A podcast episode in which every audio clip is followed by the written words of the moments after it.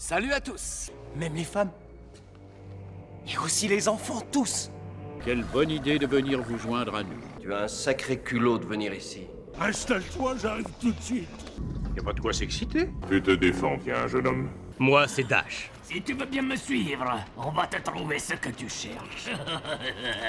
Alors que la planète France est sur le point de brûler comme les restes d'Anakin sur les plages de Mustafar, nous nous réunissons, oui, du verbe réunir, aujourd'hui, pour parler du sujet qui met tout le monde d'accord, celui qui met à bas les conflits, qui rassemble les peuples, c'est l'actu Star Wars. Bonjour, bonsoir à tous et à toutes aussi, parce qu'il y a des contrebandières parmi nous ce soir, et sans doute qui nous écoutent à ce moment même où vous nous écoutez, parce que cette intro est beaucoup trop longue. Mais vous êtes bien sur Outrider, votre podcast Star Wars favori, après tous les autres, euh, bien entendu, mais peut-être avant certains, avec un peu de chance. Alors bonsoir, autour de la table pour parler de l'actu Star Wars euh, qui met tout le monde d'accord. Et ben, on n'a pas invité Patrick Balkany depuis sa cuisine ou d'autres gens, euh, mais on a invité euh, Phobos. Ça va ou quoi? Bonsoir, oui ça va bien et toi? Ça va tranquille. Notamment parce que tu as amené des petites euh, chips de, ch- de champignons cultivés sur euh, des, des cultivateurs d'humidité de Tatooine. Non, j'arrive plus à Tout à rester euh, dans le. Non, Se forcer Ouais. de tous les instants.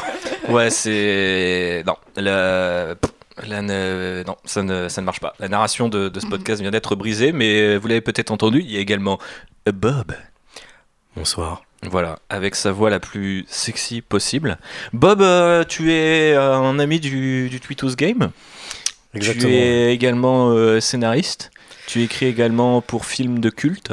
Ouais, tu vois, là c'est bien. As fait... Généralement, on va dans le sens inverse. On Ouais. fait un peu genre progression de la carrière. Et Ouais. ah non, tu m'as bien rabaissé à mon Ouais, ouais, sur la niveau, fin, et bien. Non, effectivement. Ouais, scénariste, c'est quelque part quand, on, quand un prod veut bien te payer, quoi. Exactement, oui, oui. Non, Ouais. disons que c'est ce que, j'ai toujours dit. C'est on me dem- on me demande si j'en vis. Je dis que j'en vis mal.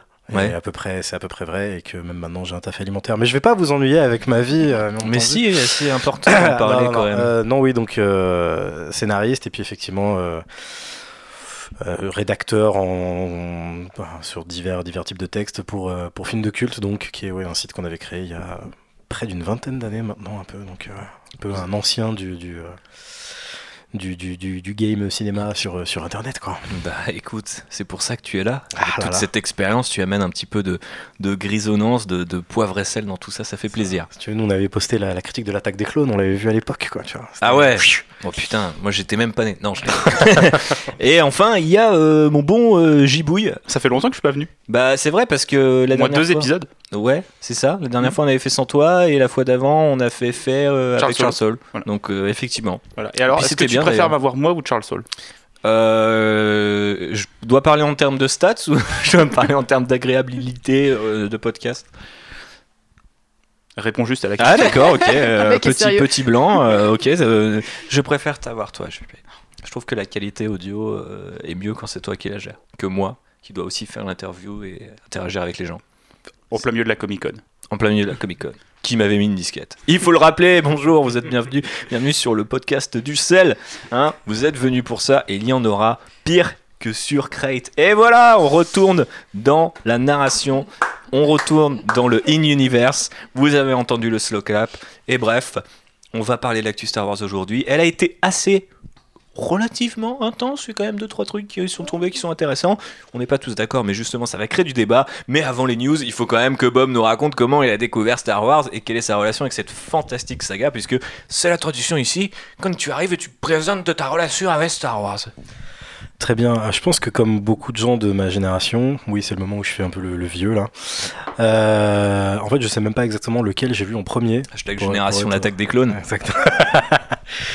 Euh, malheureusement, ouais, je, je, je me demande si le premier que j'ai vu, c'était pas genre le retour du Jedi à la télévision en Suède, je sais pas quand, tu vois, un truc comme ça. En Suède. Oui, non, j'ai pas vécu là-bas, mais j'y allais fréquemment parce que j'ai de la famille. C'est bien, je raconte bien ma vie en fait aujourd'hui, je suis assez Non content. mais est-ce qu'il y a des tontos non Euh, oui, alors figure-toi que la première fois que j'ai été en Suède, j'ai dormi. Non, non. Et, euh, mais non, non. Et, euh, et en fait, en fait, non. À vrai dire, moi, je suis, si on doit faire une génération, je suis de la génération réédition spéciale de 1997. En fait, c'est-à-dire que euh, avant, j'avais déjà vu les Star Wars. Il y avait certaines des répliques qui étaient déjà un peu cultes pour moi, mais ils sont vraiment devenus cultes. euh, je suis vraiment devenu fan de cet univers-là avec les, les, les ressorties au cinéma, en les redécouvrant au cinéma en fait. Mais t'avais quel âge quand tu les as redécouverts? Parce que à ce moment-là, du coup, on fait partie de la génération, de la même génération, mais j'ai l'impression qu'on à quand même pas le même âge. Non, moi j'avais 14 ans. C'était Ok. en 97. Et moi j'avais euh, 7 ans. Bah voilà, j'avais le double. Voilà. Donc, euh, tu vois. Ah, quelque part, euh, on fait quand même partie de la même génération oui, et ça c'est beau. Star Wars. Les Star Wars unit les générations, c'est ça qui est fabuleux. On est Mhm. tous euh, voilà. Mais euh, donc ouais, c'est vraiment avec euh, ces rééditions là qui sont aujourd'hui euh, Oni en fait euh, que j'ai vraiment euh, appris à aimer euh, aimer euh, cet univers, ces persos là et à devenir un véritable euh, fanatique. J'ai jamais été en fait moi je suis le je j'avoue n'avoir jamais lu aucun livre de l'univers étendu. Euh, je- J'espère que vous ne m'en jugerez, Non, me non. jugerez pas pour ça. Il y a que moi qui en lis à cette table en fait. C'est JB, il a compris que c'était de la merde depuis longtemps, il veut Ah non, moi je ne sais pas lire. Ah oui, c'est vrai, il y a ça aussi. Ah, Et- l'excuse en carton. je n'en ressens pas le besoin, effectivement. Non, mais j'ai eu le désir en fait là quand il y a eu la non pas la pré non pas la prélogie mais euh, les, euh, les, les suites en fait la Mhm. postlogie euh, j'ai eu envie au départ de me jeter un peu dans les dans les comics en fait il y avait quelque chose justement d'un peu accueillant dans le fait que tout le canon existant avait été jarté en Ouais. Legends et de me dire que tiens maintenant je peux recommencer à zéro et donc être au fait mais bon j'aurais jamais euh, j'aurais jamais lu tous les bouquins c'était un peu juste les comics qui m'intéressaient j'en ai lu quelques-uns et j'avoue que j'ai assez vite lâché euh, non pas dû à la qualité mais juste purement euh, de du temps et de l'accessibilité des trucs, Mhm. du prix, du machin de ça et tout, je l'ai, je l'ai, je l'ai téléchargé. Oui, ici. peut Hashtag illégalité. Ah bah tu abordes le trade, hein. nous ne sommes que des, nous sommes que piraterie et, et, Magnifique. et banditisme ici. Et, euh, et non, c'est vrai que en fait, euh, donc euh, ouais, j'ai toujours fait, euh, je fais partie des, des, des quelques défenseurs de la de la prélogie. Euh, et en fait, j'ai toujours trouvé que, pour citer cet illustre maître à penser qui est François Fillon, euh, Oula, que- que- merde. Je trouve que l'univers Star ce, Wars, ce podcast est officiellement politique, ok, mais il y a des gens. Alors, ok, l'univers Star Wars, que l'univers Star Wars est plus grand que les erreurs de George Lucas. Tu vois, Ok. c'est-à-dire que c'est beau. Il y a, il y a quelque chose en fait qui fait que malgré tous les défauts, malgré tous les gags de Jar Jar qui marchent dans du caca, malgré tout, enfin, tout ce genre de trucs, il y aura toujours quelque chose dans, dans, dans euh, le fait que cette œuvre est peut-être l'œuvre euh, collaborative euh, Ultime. ultime. en fait vraiment où c'est c'est autant le- la, la saga de Ralph McQuarrie que de Doug Chiang que de euh, que de euh, Gloria Katz, que de que de Gary Kurtz, de tous ces tous ces gens-là, qui fait que qui fait que ouais qu'il y a quelque chose qui qui anime en fait, je trouve la saga au-delà de euh, de tous ces égarements, tous ces tous les errements qu'elle a pu avoir euh, et qui euh, voilà, qui la rend plus forte, qui fait que j'arrive encore à mater euh, la menace fantôme, qui fait que voilà, je, défendrai toujours peut-être pas la scène où Anakin monte sur des couilles géantes dans l'attaque des clones, mais j'arriverai toujours à défendre certaines séquences de ce film et, qui font que oui aujourd'hui je suis aux anges face au à la, postlogie et au spin-off. Même solo? Bah, je dois être probablement un des plus indulgents envers Solo que je trouve pas être extraordinaire, mais qui. qui Pourtant, ta, haine de Ron Howard bah, a alimenté mon cerveau pendant tant de mois. Mais en fait, le pire, c'est que c'est même pas une haine, parce que quelqu'un comme Ron Howard ne peut pas vraiment attiser de haine, parce qu'il n'a pas, il n'est pas Oui, suffisamment tranché. Enfin, il n'a voilà. pas, tu vois, il n'a pas d'univers fort, et c'est, c'est à la fois, enfin, c'est justement ce qui fait que Solo n'est pas un film très intéressant. Oui. C'est justement un film qui n'a, qui n'a, qui n'a un peu rien à dire, et euh, j'y reviendrai tout à l'heure quand on parlera de. Je vais pas spoiler le programme s'il faut pas le spoiler encore, mais tout à l'heure je pense que j'y reviendrai. Non, vas-y, prends le contrôle de l'émission. Je m'accapare un peu le micro. là. Euh, non, voilà, mais bon, bref, je, je vais fa- faire court, mais oui, non, moi, c'est Star Wars, c'est un univers qui m'a toujours parlé, même si je me suis pas lancé. Enfin, tu vois, genre, j'ai même pas regardé les. J'avais commencé les Clone Wars, j'avais commencé les Rebels, mais ça m'a, ça m'a jamais euh, accroché euh, plus, que- plus que C'est ça. le Star Wars filmique.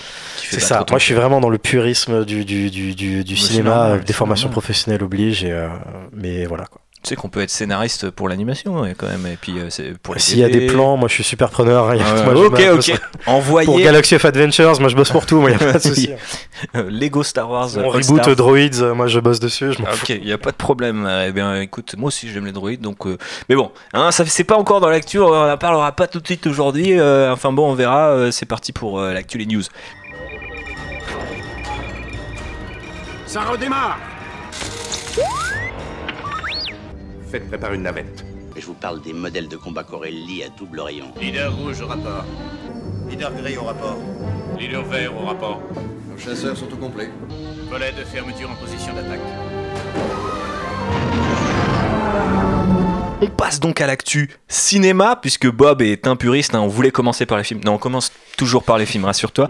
Et on va parler euh, non pas d'un film, mais de quelqu'un qui, comme Bob l'a rappelé aussi, parce qu'il faut faire des rappels sur l'introduction que vous venez d'entendre, c'est important de ne pas l'oublier, euh, Gloria Katz, qui nous a quittés récemment, et je voulais que Constance, qui nous avait parlé d'elle dans le podcast sur les femmes et Star Wars, et qui avait peut-être aussi fait une intervention éclair dans le podcast de César Bastos, hommage collatéral sur George Lucas, partie 2, et part 2, parce que oui, les podcasts de, de César sont longs, mais bon, et c'est important. Donc euh, la parole est à toi, euh, Phobos. Présente-nous cette femme et quel est son impact, euh, quel a été son impact, quelque part ce... Ouais, vas-y. Donc je vais vous parler de Gloria Katz, effectivement, qui nous a quittés il y a peu d'un cancer. Euh, et qui en fait un nom pas forcément hyper connu du grand public, mais qui en fait a œuvré euh, dans l'ombre du cinéma américain euh, pendant de nombreuses années, aux côtés de son mari. Donc ils étaient tous les deux scénaristes, et elle s'est notamment illustrée sur le scénario d'American Graffiti, qui lui a valu une nomination aux Oscars de l'époque et plusieurs prix donc pour ce scénario. Mais elle a également bossé euh, sur d'autres films de George Lucas, parce qu'en fait, euh, c'était de, de grands potes, euh, dont Indiana Jones et le Temple maudit, et bien sûr Star Wars, sur le premier script de Star Wars. Alors, elle n'est pas du tout créditée au générique, et à l'époque, et a priori pendant un certain temps, elle n'a pas eu le droit, en fait, de parler du fait qu'elle avait bossé sur ce projet-là. Après tout, c'est une femme. Et avec son mari, euh, ils ont euh, bien réécrit euh, le script. A priori, jusqu'à un tiers des dialogues ont été réécrits par elle. Et son mari euh, sur euh, Star Wars. Et notamment euh, on lui doit une bonne partie de l'humour du film et on va dire la personnalité de princesse Leia. Parce qu'elle a fait en sorte qu'elle ne soit pas juste cette jolie demoiselle en détresse qu'on vient sauver mais bien cette femme qui sait aussi donner des ordres, prendre les commandes de la mission et qui ne s'en laisse pas compter.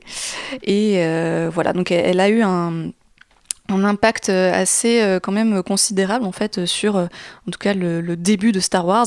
Et euh, je pense qu'on lui doit euh, une partie de la réussite de ce film. Bob, quelque chose à ajouter en tant que, en tant que scénariste de l'ombre, toi aussi? Non, je t'avoue que même en, Ou de la lumière.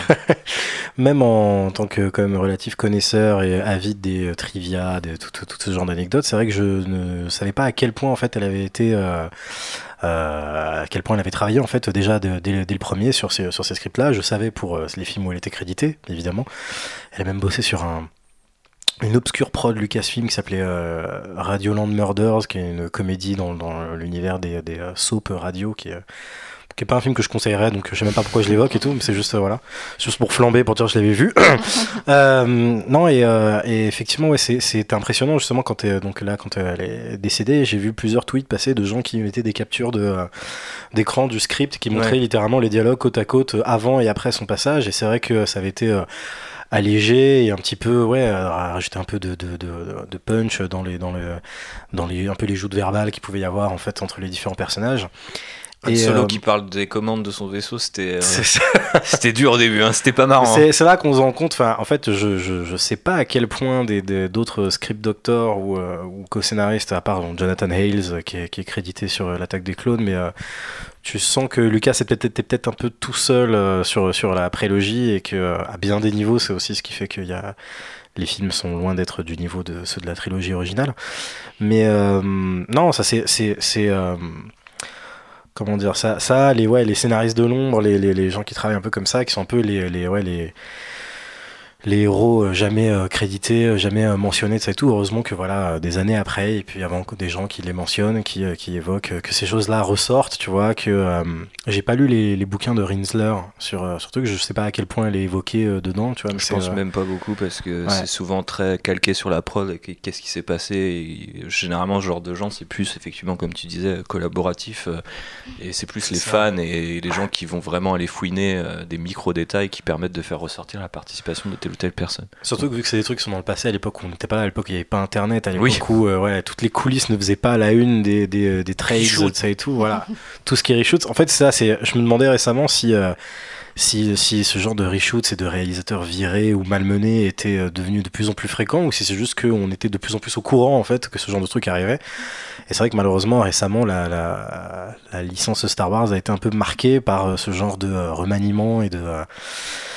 Et je, ouais, je, je rêve du jour où il y aura bah, le fameux Rinsler qui est jamais sorti, qui a été repoussé au calendrier grec là sur, sur euh, déjà Force Awakens, qui est pas qui est pourtant pas celui où il y a eu le plus de soucis.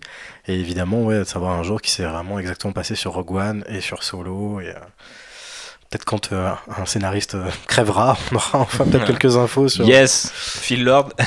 J'espère que vous allez vite mourir. Ouais, j'espère que vous allez vous faire renverser par un bus pendant la promo du prochain Spider-Man animé. Euh, JB, tu voulais rajouter un truc?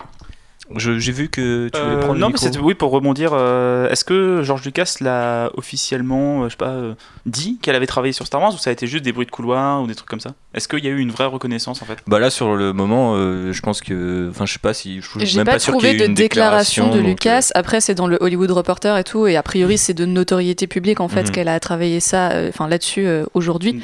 Euh, après, C'est pas ressorti maintenant parce que de toute façon on en a parlé euh, par exemple dans le dans, le, dans les podcasts dans les deux podcasts que j'évoquais donc euh, c'était c'était déjà Non, parce connu mais bah, Bob faisait la liste un peu de tous les gens qui ont travaillé dans l'ombre et tout Ouais. ça. Et est-ce qu'on a euh, des vraies déclarations de Lucas qui a admis, entre guillemets, ne pas avoir tout fait tout seul ou C'est une question que je Bah après, c'est aussi les autres gens qui étaient impliqués plus ou moins sur la prod, qui forcément euh, savaient qu'il y avait un tel qui bossait dessus, que pareil, ben, Carrie Fisher aussi a beaucoup Oui, fait de, non, de là-dessus, que c'est la femme de Lucas qui a remonté euh, le truc et tout. Lui, il va pas forcément chercher à en parler et à l'admettre entre guillemets, parce que c'est pas non plus hyper flatteur pour lui.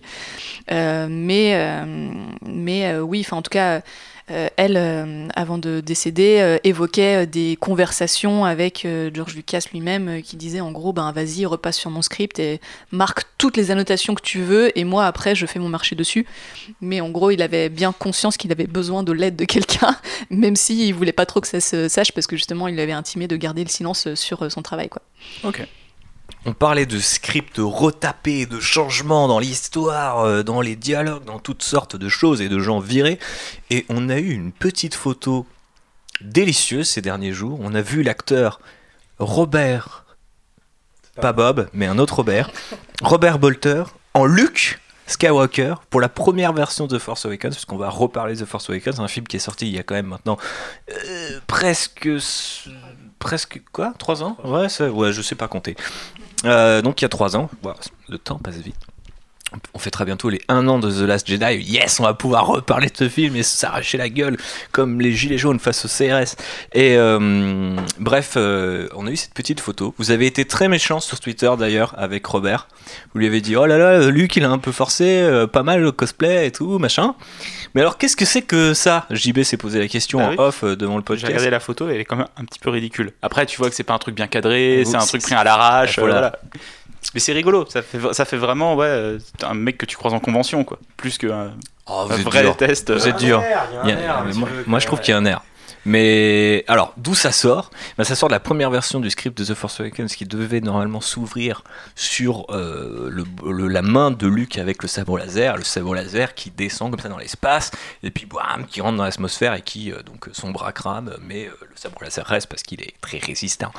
Et euh, alors, je sais pas exactement à quel moment du coup ils avaient besoin de ce personnage là parce que notamment Making Star Wars avait émis deux suppositions soit qu'en fait le flashback slash le le force back comme l'appelle euh, J.J. Abrams de Rey montrait vraiment Luke euh, et pas juste elle en train de se balader dans Bespin et après il y a une autre supposition qui disait qu'il y aurait peut-être eu une sorte de flashback où Mas Kanata aurait genre expliqué comment elle a récupéré euh, le, euh, le sabre laser et euh, encore une autre supposition aurait pu être de dire bah en fait le film se serait ouvert sur cette euh, sur ce passage de l'Empire contre-attaque, aurait suivi le sabre laser et ensuite on aurait eu un carton euh, tant de tant d'années plus tard, etc. Mais ça ça me semblait un peu compliqué par rapport à la narration typique Star Wars. Je- Enfin, j'aurais trouvé ça bizarre, tu sais, de, de te retrouver dans l'Empire contre-attaque dans les premières minutes. C'était un peu là en mode. pff, Oui, c'est ça. Ça fait un peu flashback du Ouais. début des deux tours en mode tiens, le combat contre le Balrog, c'était Et comme ça. Et en fait, il s'est passé ça, vous avez pas vu et tout. Non, je pense que l'hypothèse la plus crédible, c'est ça. De toute façon, il y avait déjà cette. euh, on savait déjà à l'époque de la sortie de Force Awakens que, à la base, le Force Back devait inclure. Enfin, devait montrer Rey voir de loin euh, le, le duel entre euh, Vador et, et, et Luke. Et je pense que de par la non totale ressemblance de Robert Machin Chouette avec euh, Luke Skywalker, il est évident qu'effectivement, c'est- vous le voyez probablement de loin, voire de, De dos, dos. et que et du coup voilà. Donc euh, c'est, euh, je pense que le plus, plus, plus, plus crédible, je pense que c'est ça. Qu'effectivement, ça m'étonnerait que qu'ils aient, qu'ils aient dévié autant un peu de la, de, la, de, la, de la narration classique à avoir un vrai flashback ou à avoir euh, de montrer sa main se faire couper et tout, ça, ça m'aurait, ça m'aurait étonné, ouais. Bah surtout sur le premier parce que je pense que enfin on pas rentrer de nouveau dans ce débat de à quel point ça colle à la première trilogie etc mais et Ryan Johnson a depuis ouvert un petit peu les pistes sur ce qu'on peut faire en termes de narration ou de revenir sur des flashbacks etc mais euh, bah, à l'époque de The Force Awakens c'était pas vraiment le cas c'était plutôt en mode il faut faire exactement comme à l'époque hein. bon bref on va parler de Star Wars 9, mesdames et messieurs. Et puisqu'on va parler de Star Wars 9, chose promise, chose due, si vous n'avez pas envie d'écouter ce dont nous allons discuter, alors techniquement il s'agit de mini spoilers, c'est-à-dire que rien particulièrement euh, violent, rien qui concerne par exemple l'intrigue, la trame du film, etc. Mais peut-être des petits détails qui peuvent nous donner des indices, et il commence à en avoir beaucoup puisque le film est toujours en tournage. Donc, si vous n'avez pas envie d'entendre tout ça, eh bien, vous vous mettez sur la bande d'arrêt d'urgence si vous êtes en voiture et vous éteignez ce podcast et vous le rallumez après euh, que c'est fini. hein, après que c'est fini, donc c'est-à-dire il faut suivre le timecode que JB. JB à la prod, j'aimerais avoir un petit, euh, un petit clap clap pour JB à la prod. nous aura mis un timecode et il vous dira voilà, il faut skip à cet endroit-là et comme ça vous passerez tous les spoilers potentiels autour de Star Wars 9. Mais si vous êtes comme nous et que vous aimez grignoter en plus des chips rapportés par Constance à cette table, quelques petites infos qui sortent, eh bien c'est le moment où nous allons en discuter. J'ai un mauvais pressentiment. Comment le savez-vous? Un grand danger, je redoute dans son initiation. Luc, il faut fuir. Fuir très loin. Ce qu'il te faut savoir, déjà tu le sais. Alors nous voilà en Jordanie, mesdames et messieurs, où euh, Star Wars 9 tourné, comme euh, Rogue One aurait dû être tourné euh, en Jordanie, et ben finalement euh, c'est Star Wars 9, sachant que Star Wars 7 aurait lui aussi dû être tourné en Jordanie. Rogue One je crois même a été tourné en Jordanie en fait, c'est ça. Et maintenant ils reviennent en Jordanie parce que il fait beau, c'est sympa, et pour les environnements désertiques, vous avez compris de quelle planète on parle normalement, enfin peut-être, puisqu'on en a déjà parlé d'une éventuel retour sur une planète qu'on a vue dans un précédent film. Hot.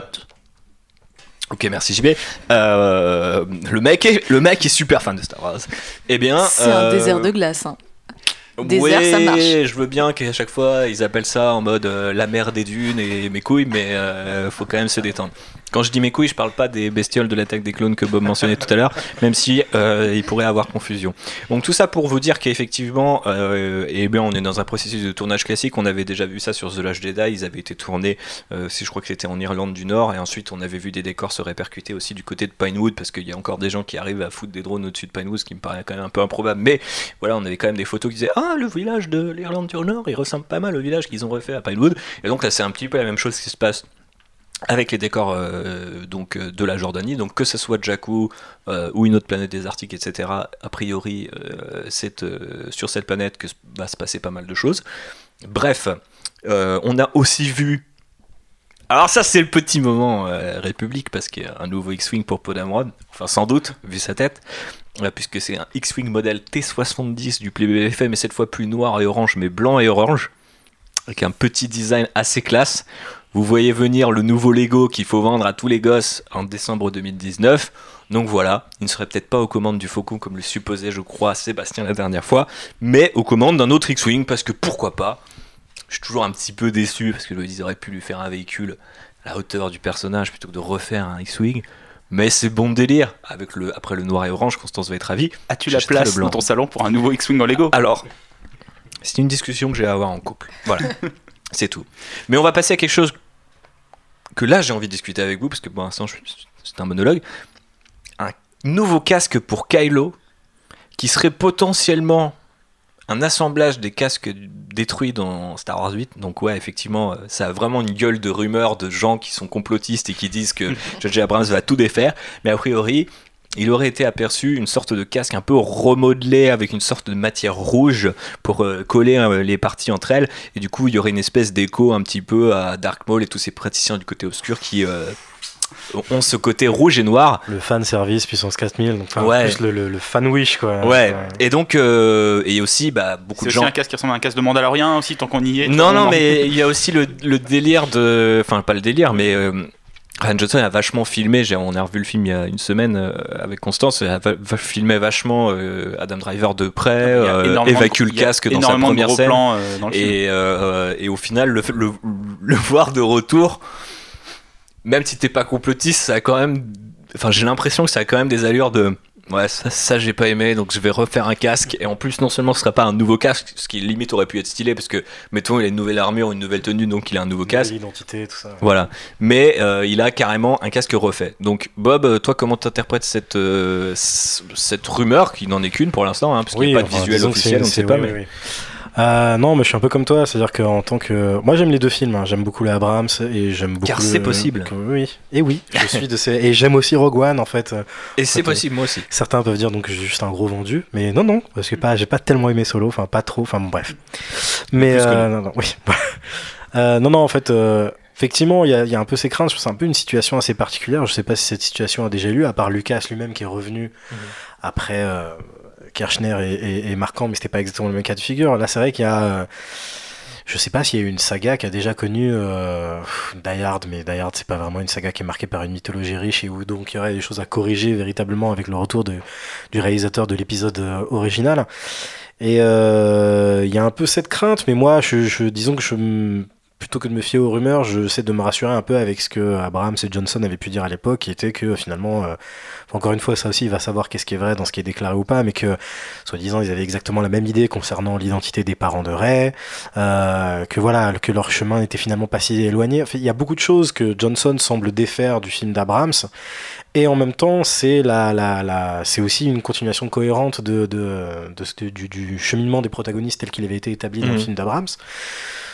Donc, je sais pas, dans le bénéfice, on- disons que si jamais effectivement il y a vraiment un nouveau casque et que c'est un casque euh, refait à partir de, de, morceaux, il faudrait voir d'abord son utilité dans le film.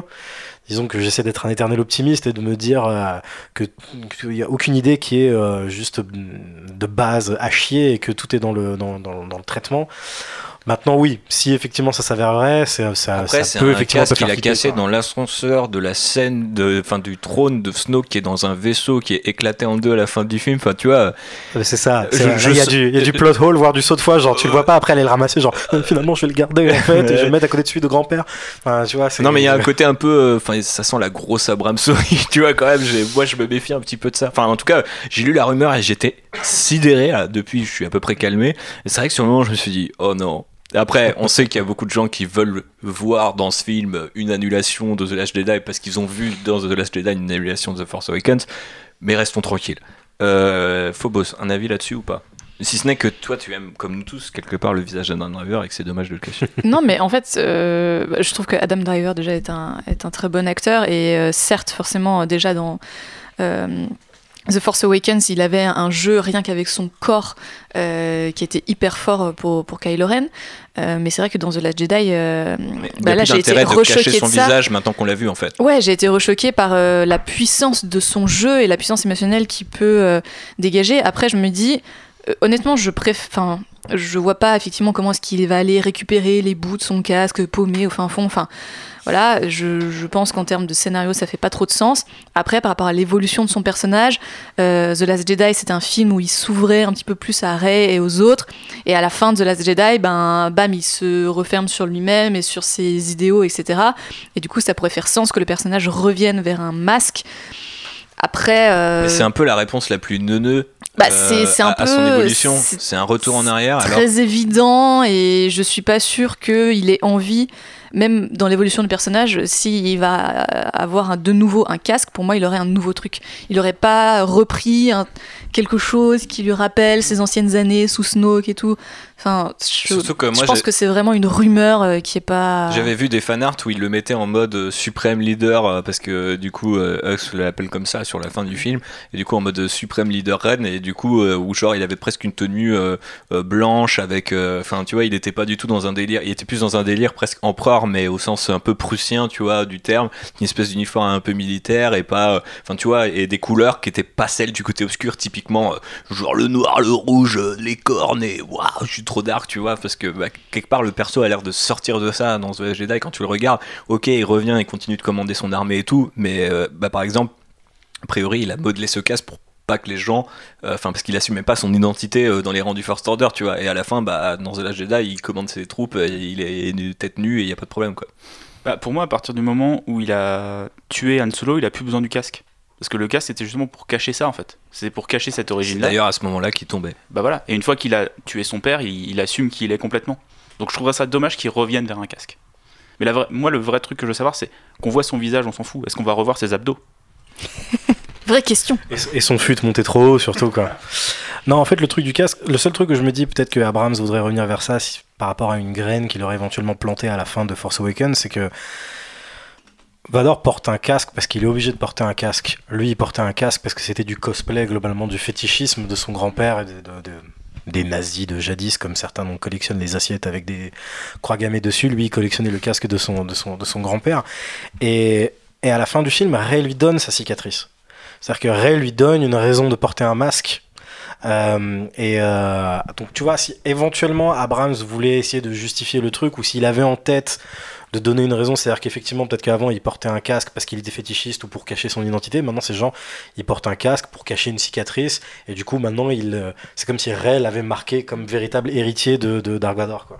Ouais, mais après, si c'est juste l'aspect physique, bon, il y a la symbolique de la cicatrice et du visage, mais tu vois, par exemple, Snoke, qui apparaissait avec un visage extrêmement marqué, il était à visage découvert. Il se cachait Oui, pas, il cachait pas le fait qu'il avait bah, subi des attaques et des choses dans sa vie. Non, mais on sait très bien d'où il vient, Snoke, donc c'est pas un souci. Ah, ah, ah. Ah, ça clash euh, Est-ce qu'on s'en foutrait pas un peu? Bien sûr. C'est une autre question pour un autre débat avec des gens qui ont moins bien aimé The Last Jedi que nous.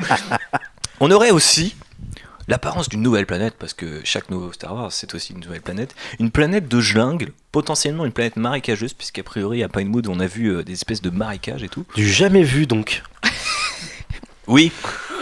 ouais, ouais, techniquement, du jamais vu. Effectivement, je viens de, je viens de redire. Donc, c'était pas à Pinewood d'ailleurs, euh, planète de jungle, euh, du coup, euh, et planète marécageuse, c'est euh, le Black Park dont on a déjà parlé.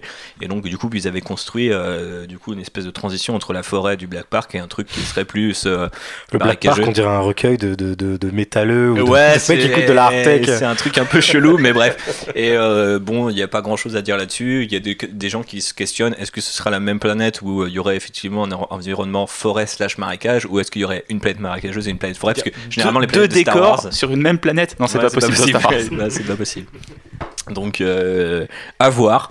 En tout cas, pas grand chose à dire là-dessus, je pense. Non, vous m'arrêtez. Enfin, à part que c'est du jamais vu, effectivement. Euh, des nouveaux troopers, du jamais vu aussi. Donc là, on est totalement dans. euh, bah, il faut des nouvelles planètes. Il faut des nouveaux jouets, donc un nouveau Stormtrooper. Donc, nouveaux toys. A priori, là, ce serait des troopers. euh, je crois que c'est rouge avec une bande blanche. J'aime pas l'esprit cynique de ce podcast là, j'aime pas. Ouais, ouais, bah après, euh, moi ça me dérange pas, tu vois, chaque film vient avec son. T'as une tradition aussi, enfin c'était déjà le cas euh, d'avoir des nouvelles Bien unités présentées à chaque fois, et puis ça va un petit peu aussi avec le lore un peu de cet empire, ou du First Order en l'occurrence, mais qui a. Totalement, à la limite pour moi il y en a même limite pas assez dans la nouvelle, euh, Ouais. dans la nouvelle trilogie en Bah, fait quoi. Comparé à la, ce que la prélogie avait apporté en design différent, s'il y a une petite déception que j'ai par rapport au nouveau, c'est que euh, on a encore beaucoup de X-Wing, tailles sont les mêmes, des tailles, ouais. ouais, voilà, enfin c'est un peu, euh, il y a que le vaisseau de, de Kylo Ren et, euh, Ouais. tout. en Et encore, d'après euh, ce que tu voyais dans l'artbook de The Last Jedi, euh, il aurait pu avoir euh, des formes euh, bien plus stylées, quoi. Espèce de, de taille avec euh, un espace négatif à l'intérieur, là. J'adore ça. Et euh, bref, Top Trooper rouge, qui ne serait pas le pilote rouge qu'on voit dans Star Wars The Resistance. Donc attention, arrêtez de faire des connexions entre les œuvres. C'est que ça n'existe pas. Euh, donc des nouveaux troopers, des nouvelles planètes. Et puis il y a aussi une nouvelle tradition. Alors là, c'était plutôt instauré par Lucasfilm euh, Air Disney. Parce que The Force Awakens, on a eu BB-8, Rogue One, on a eu K2SO, Solo, on a eu Elfree. The Last Jedi, on a eu euh, le BB-8 méchant qu'on voit 10 secondes. Et là, a priori, dans Star Wars 9, eh ben, il y aura un nouveau droïde. Et il considérerait un petit peu BB-8 comme son papa.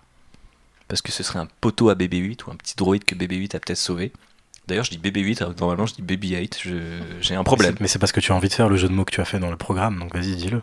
J'ai dit un bébé pour bébé 8. Voilà. Allez J'ai même pas fait exprès, figure-toi. Mais euh, du coup, ce robot s'apparenterait un petit peu à un droïde qu'on voyait dans Star Wars Battlefront 2, que moi j'aime plutôt bien. C'est une sorte de petit droïde sonde marrant qui, était, qui s'accrochait sur le dos de, de Hayden Versio. Donc, euh, à la fois euh, d'abord en mode impérial, où c'était genre presque un disque sur son armure de Stormtrooper qui se déployait en mode drone, ou par la suite quand elle était rebelle. Spoiler. Vous pensiez vraiment qu'on allait jouer des nazis tout le long du jeu? Bah vous êtes vraiment con. Et, euh, et du coup après il était, il était blanc et jaune et il était très marrant parce qu'il volait, il racontait des conneries et tout. Enfin Android bien sûr, donc je sais pas vraiment ce qu'il disait, se trouve il l'insultait. Mais bref, il était petit. Et donc euh, BB-8 qui est pas spécialement gros mais qui a l'air quand même lourd, quand même d'avoir une certaine densité, cette petite boule, eh ben euh, aurait un gamin. Ou en tout cas un poteau. Est-ce qu'on n'est pas dans la surenchère des droïdes Disney où les gars ils sont là? Je sais quand je veux pas être cynique, mais je sais qu'à un moment vendre un droïde par film, on va vite être à court d'idées quand même. Bah il faut bien le Ewok de ce, de ce, tu vois, du troisième film quoi. C'était les Porgs. C'était les tard. Ouais, mais tu l'as les- cette carte, c'est fini. Les Porgs étaient trop bien dosés. Il Ouais. faut qu'il faut qu'on tombe dans la dans la dans le dans le too much quoi. Ouais. Donc euh, BB-8 n'est pas assez mignon, on va lui donner un mini BB-8. Un petit bébé bébé kawaii euh, bébé 8 euh, voilà. Voilà. Ok. Non, ça vous, inspire que dalle, c'est incroyable. Vous ne pouvez pas voir ce qui se passe en direct. Là, les mecs sont littéralement médusés. On dirait Constance après son, sa première, son premier vignage de solo. Merde. Bah, le problème c'est comme les Porgs ou comme justement euh, effectivement j'ai oublié son nom tellement il est marquant là le, le bébé 8 noir euh, le bébé 8 méchant on va dire BB9, pardon pas, crois. pas d'amalgame. Euh, oui oui euh, enfin difficile de savoir quelle va vraiment être l'importance de ce droïde dans le, Ah bah, le film quoi tu vois voilà.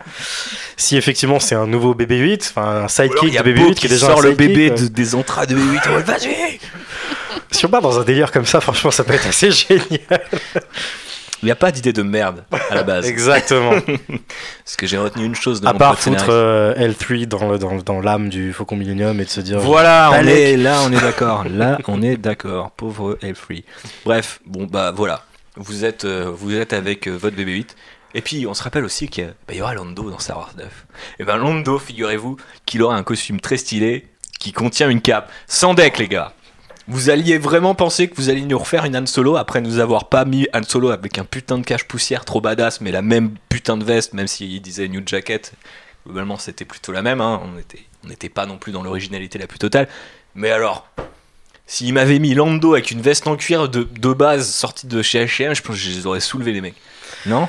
Non, cela dit, moi justement, je regrette par exemple que euh, le Han Solo euh, de Force Awakens soit aussi similaire au Han Solo euh, de base. C'est-à-dire que quand tu vois justement dans le hardbook euh, qu'il y a des versions où il avait une barbe et effectivement j'aime bien le- poussière le- super long ça et tout, il y avait quelque chose à faire et finalement on reste dans un truc un peu trop cette espèce de de peu de prise de risque, effectivement, de même pas lui changer la gueule, de même pas lui donner une pilosité faciale que fort heureusement ils ont donné à, à Mark Hamill, mais c'est parce que Mark Hamill est quand même moins beau gosse que Que Harrison. Ford, hein, il a moins bien vieilli, donc ils étaient un peu obligés de lui foutre une barbe. Mais euh, non, je sais pas, j'aurais été, euh, j'aurais accueilli euh, volontiers Ouais. un, un truc un peu différent, parce que pour le coup que ça fasse un peu moins fan service. Pour pas que ça fasse genre, bah vous aimez Lando, Lando il a une cape, eh, on vous a mis Lando avec En une fait, cape ils, quand ont, il est vieux. ils ont déjà tartiné en plus avec les câbles dans Solo, Et voilà. avec la garde-robe. Mais Qui même, est, qui est un bon gag. en même temps, j'aime bien. En même temps, j'aime bien. S'il débarque avec celle de Solo, qu'il a un uniforme jaune et qu'il met toujours le même depuis 80 ans, parce que le mec est devenu ringard, tu vois. Moi, je trouve ça marrant.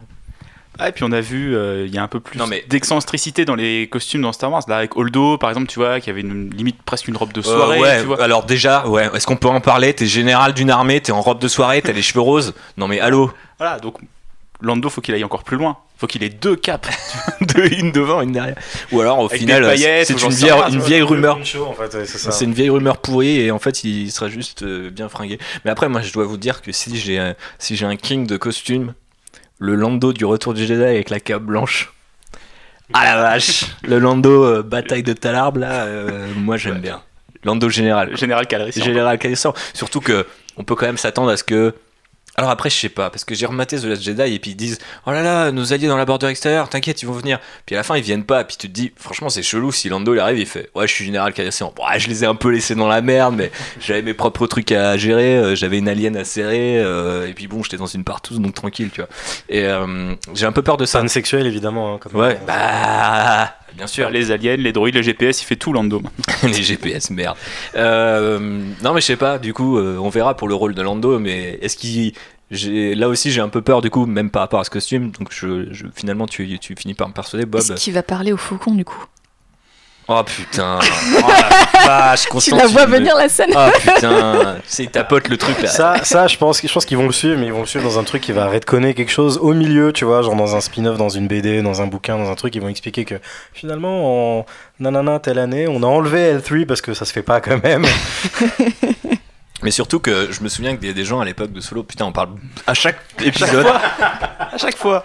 Il revient nous hanter. Non mais il y a des gens qui disaient euh, ouais depuis que j'ai vu Solo ce dialogue où ils se voient et qui disent ouais qu'est-ce que t'as fait à mon vaisseau et tout machin ça a plus de sens et je trouve que moi ça a moins de sens parce que t'es là genre bah, tu l'appellerais pas ton vaisseau enfin tu vois genre ce serait bizarre Euh, Est-ce qu'on a vu des photos de Billy D. Williams depuis sa remise en forme? Ouais parce que Il il, va poste mieux? sur Twitter euh, genre il a fait de la boxe et tout euh, non mais il va il- je pense qu'il va avoir une bonne dégaine mais après j'ai un peu peur d'un truc c'est que s'il soit général ça paraisse un peu chelou et qu'à l'inverse, s'il soit le même contrebandier comme Han Solo qui a pas bougé, tu vois, entre The The Force Awakens et Retour du Jedi, en mode ouais, non, je suis resté contrebandier. J'ai un peu peur que ça soit un peu bizarre aussi, tu vois. que Le mec, le mec arrive en mode super, euh, fringant, mais a 70 piges, tu là, mec, euh, tu commences à draguer tu vois, en mode genre, eh, salut C'est vrai que plus que son look, effectivement, je m'interroge sur son rôle. Je me demande s'il aurait été de retour si euh, Carrie Fisher était pas morte, quoi.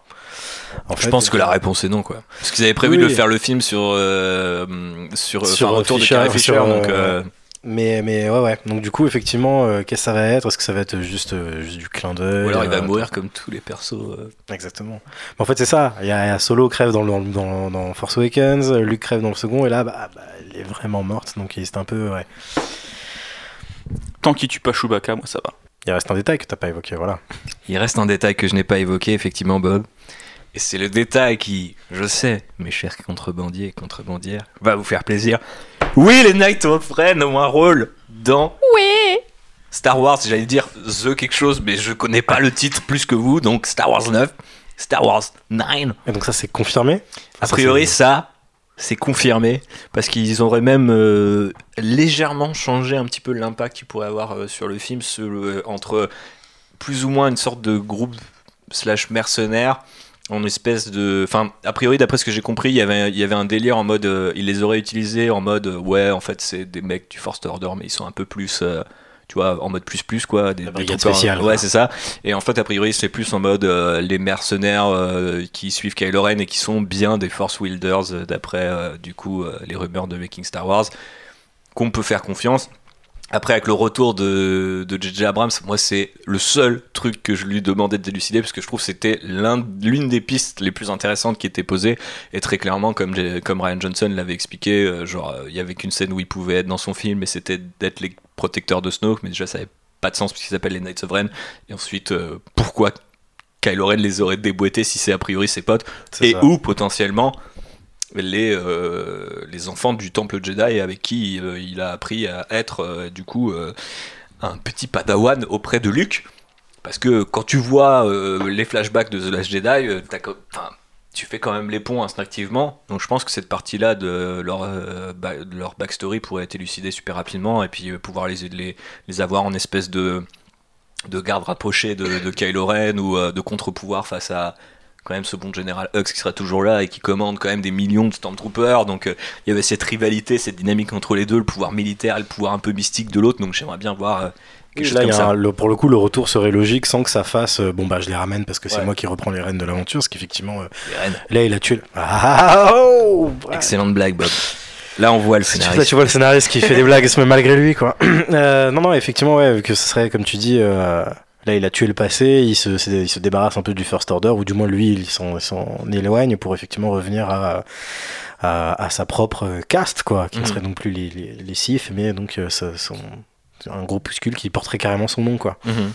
Et non, non, moi, effectivement, je suis très curieux parce que c'était euh, un des trucs les plus euh, badass et à la fois euh, complètement, euh, euh, comment dire, euh, léger pour être, euh, pour être magnanime de, de, de Force Awakens. Et autant, voilà, autant j'en ai rien à foutre de, d'où vient Snoke. euh, il est juste une figure, voilà, comme on a vu, archétypale euh, depuis toujours. Autant les Knights of Ren, je pense qu'effectivement, il y a des zones d'ombre, enfin, ou du moins, il y a une promesse Mhm. qui, euh, qui euh, gagnerait à être. Bah, en euh, fait, disons que s'ils étaient connectés à Snoke, je pense que j'en aurais rien à foutre. Mais Ouais. ils s'appellent les Knights of Ren et lui est a priori leur chef. Et du coup, tu vois, c'est ça, c'est le crew qui s'est qui s'est fondé après Ouais. avoir après cette barrette chez Luke C'est pour clair. revenir genre maintenant je vais tous les buter c'est des punks. Ils sont trop dark. Ils bloquent les au. Black Park et boum. Boum. JB, quelque chose à rajouter? J'ai vu que t'hésitais. Euh, ouais, non, mais c'est. Je pense aussi pourquoi est-ce qu'on a. C'est ça qu'on a retenu du film d'Abraham, c'est qu'on veut revoir. dans C'est le que- trailer. C'est que, puis ouais, d'un point de vue cinématographique, c'est un peu bandant. Tu te dis, ouais, c'est un groupe de six, ils vont se battre entre eux contre les Jedi et tout. Ça appelle quelque chose. Alors qu'effectivement, les origines de Snoke, en termes de cinéma, ça appelle rien, quoi. Ou Constable Zuvio quoi, tu vois. voilà. Mais euh, dont on a parlé tout à l'heure. C'est- Il y a quand même des, des, des- waouh, il y a des connexions qui se font. Mais euh, On la veut, la grosse baston avec plusieurs Jedi. Bien sûr, après, est-ce ouais. qu'on l'aura dans cette trilogie? J'ai quand même des doutes. Surtout qu'a priori, eux sont des. Je, veux dire que ça soit les Jedi que Luke formait ou des mecs qui ont juste la force, c'est pas des Jedi Jedi et d'après leur arsenal, ils utilisaient même d'ailleurs pas forcément des armes de corps à corps. Mais en même temps, est-ce que ce serait pas stylé un mec Ouais, qui mitraille des types tout en arrêtant des lasers? Oui. Oui. Voilà. Voilà, très clairement. En plus, avec le sound design euh, qui est toujours assez, euh, assez nif euh, du côté des films de, de Abrams. Mais bref, la parole est à Phobos. Oh, mais moi aussi, j'ai envie de voir les Knights of Ren. Enfin, j'étais hyper déçu Et de. du coup, est-ce que c'est les mecs de The Red, plus Jessica Henwick et plus les 7 mecs qu'ils avaient recrutés Allez. Parce que moi, j'en ai parlé dans le dernier Mais- Actionneur de cette putain de théorie. Ça fait depuis 2015, depuis Mais février je me rappelle des 2015 que je suis là. premières rumeurs de casting. On était ah oui, ils ont casté tel nana, tel de- mec, ils font du parcours et tout machin, ça va être ouf. Et en fait, ça fait deux films qu'on attend de les voir en action et qu'on ne les voit pas. Donc euh, oui, j'espère que là, on les verra Mais enfin, qu'ils auront au moins une scène un peu cool. Il n'y a plus de vieux dans, le, dans leur euh, chemin. Tu vois, c'est que si t'aurais vu, si t'avais vu, pardon, la langue française quand même, euh, pas scénariste, mais euh, du coup, euh, moi j'ai toujours eu ce truc-là. Parce qu'il y a souvent les gens ils me disent ouais mais pourquoi ils ont pas éclaté tu vois fait des trucs de ouf visuellement genre euh, cinématiques The Old Republic machin et Ouais, tout moi, je voulais pas voir un Mark Hamill en CGI faire des pirouettes. hein. mais voilà, c'est ça, c'est-à-dire qu'en fait, si, si t'as Mark Hamill autour de tout ça, ou même euh, t'as Harrison Ford à côté, parce que déjà ils lui font faire des power dans The Last Jedi et c'est moyen stylé. euh, du coup, t'as as ce côté un peu genre, les, enfin, tu rapproches les deux trilogies et tu te dis, il y, a un- truc qui, je pense, marche pas. Et typiquement, quand Mark Hamill fait cette espèce de pirouette pour esquiver Kylo, même si c'est numériquement potentiellement stylé, il y a un truc qui fait, j'accroche pas. Tu vois, il y a un truc qui fait que j'accroche pas, alors que si c'est des persos 100% new qui se battent contre des persos qui sont aussi nouveaux, moi j'aurais moins de problèmes, tu vois. Alors que euh, Snoke en CGI contre euh, Luke et Rey, euh, tu sais, les trucs qu'on théorisait il y a deux ans en mode ouais, ils vont le prendre en, en sandwich avec Kylo Ren et tout, ça va être, un- ça va être du porn de sabre laser, tu vois. Aujourd'hui, je serais là en mode non. Non, mais on peut pas. Au-delà, moi, c'est pas tellement les cinématiques où je me suis dit tiens, ils font des trucs qu'on n'a jamais vu dans les films et que j'aimerais voir. C'était tout simplement Tartakovsky sur Clone Wars où euh, quand t'as l'épisode de Mace Windu qui se tape contre tous les droïdes. Arrête, Je me suis dit ça, je l'ai Arrête, vu dans les films et bah. j'espérais tellement le voir. J'ai eu, j'ai eu un peu droit vite fait avec le, le duel entre Yoda et, euh, et Palpatine à la fin de la, la, la Revanche des Sith où ils se balancent des sièges du Sénat dans la gueule. Et effectivement, ce genre de truc là qu'on aimerait que quand moi- même un peu davantage voir. Moi, je pas trouve- tellement la pirouette, hein, parce qu'une pirouette, même sur un personnage jeune comme Neo dans Matrix 2, tu captes que c'est un vieux Neo CGI tout pété. Ouais, vrai. Donc je pense que même avec un Oui, Ren, ce sera pareil quoi. on a des progrès, on a fait des Non, progrès. c'est c'est c'est ouais, c'est plus l'utilisation originale en fait des, des, des, des pouvoirs de la force que, que j'aimerais que j'aimerais voir plutôt qu'effectivement n'avoir que des combats au sable laser et donc du coup moi effectivement si les Knights of Ren ils ont d'autres armes ça m'intéresse davantage plutôt qu'une arme qu'on a déjà vu maintenant dans bientôt 9 films quoi. Ouais, moi je sais que j'avais pété les plombs quand Kylo Ren il arrête le blaster de poing. Ouais, pareil. pété les plombs, j'étais là. Oh là là. Mais oui. Tu voulais rajouter un truc derrière. Non, mais c'est ça. Mais je- enfin, moi, je trouve que le moment de force le plus impressionnant sur les deux derniers films, c'est ce moment-là quand Kylo il arrête le le laser, tu t'y attends pas et que t'as ce petit Moi je mouvement dirais de c'est le caméra. mec qui se tépait d'une planète à l'autre Avec avec, le un laser fantôme, mais bon, après tu vois, quoi. tu peux, euh, voilà. Il y a un côté hyper pratique, hyper euh, concret et genre ça paraît être un détail et tu vois que c'est hyper puissant parce que tu l'as jamais vu avant quoi. Mhm. Et c'est terrifiant. Enfin, euh, moi je trouve ça génial. Bah surtout quand on regarde le truc et que le truc reste bloqué et qu'après il jarte quelques secondes plus tard, enfin je trouve. Surtout ce côté quasiment méta qui est que genre en gros c'est un flair d'Abrams Mhm. devenu réalité qui est là qui est tangible quoi tu vois. J'ai jamais vu ça comme ça. Ouais, ouais. Même le, le, le rayon du Starkiller fait très flair rouge Ouais, tangible et tout. carrément, carrément. Ah le mec, le mec est bon, il voit des différents niveaux de lecture que nous on n'a jamais capté. C'est ça aussi l'Outrider, c'est quelque part une ouverture d'esprit. Et, euh, et ben on va refermer notre esprit pour la partie série télé.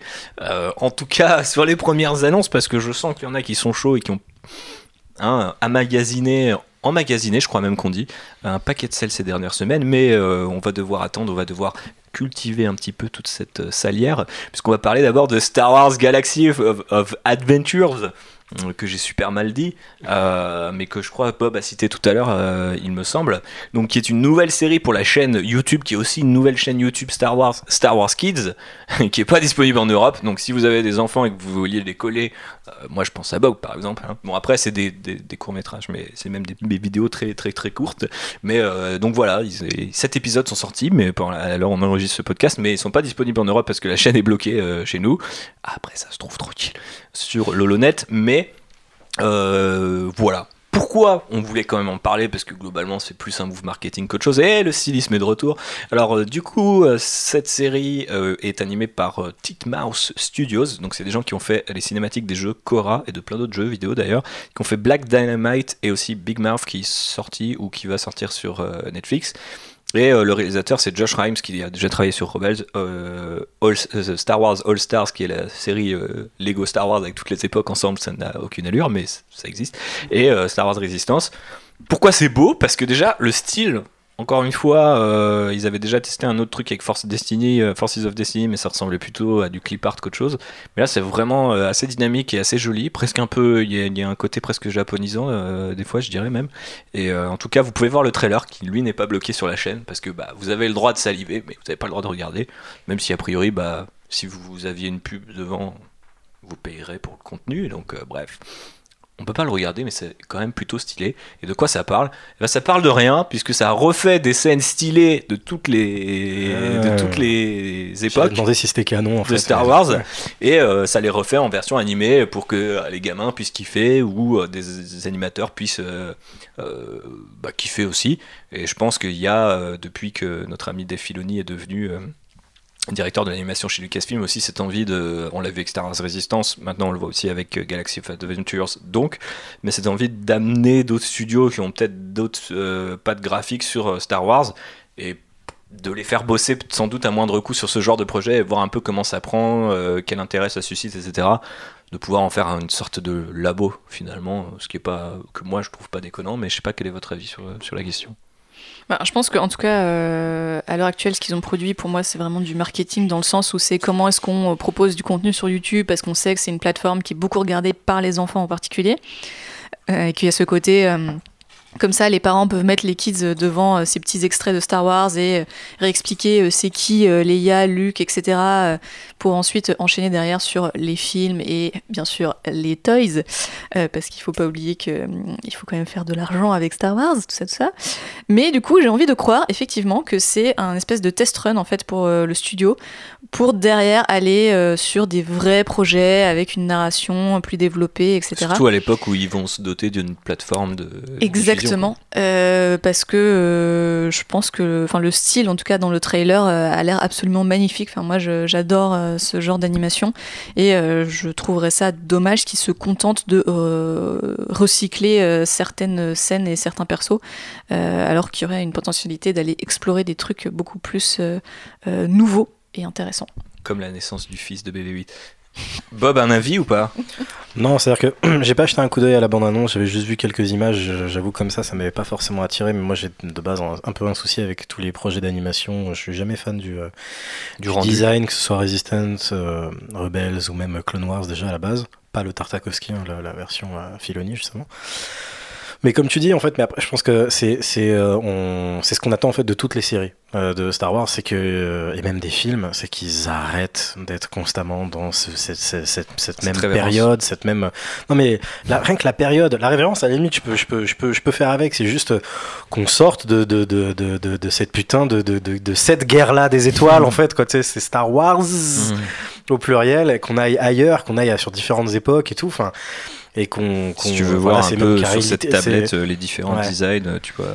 donc du coup c'est là c'est même c'est littéralement du remake donc c'est Oui. déjà c'est moins intéressant et effectivement Il faut, il faut utiliser ça pour pouvoir faire euh, plein de choses différentes. Euh, Si, quitte à, à avoir 50 millions de produits dérivés, de séries dérivées, d'univers étendu, d'un nouvel univers étendu, que ça propose euh, différentes choses. Moi, je, je, je, je serais, je serais super content d'avoir euh, plein d'autres choses. J'aime beaucoup Rogue One, mais voilà, je suis très content que Johnson euh, nous prépare une trilogie, euh, et visiblement les mecs de Game of Thrones aussi, euh, complètement déconnectés en fait de la saga Skywalker, de le- le- le- l'étoile noire, de tout ça quoi. Bah, celle des mecs de Game of Thrones, on sait pas trop. Parce qu'a priori, ils partent d'un point précis de. Alors, ça peut tout et rien dire, parce qu'un point Oui. précis.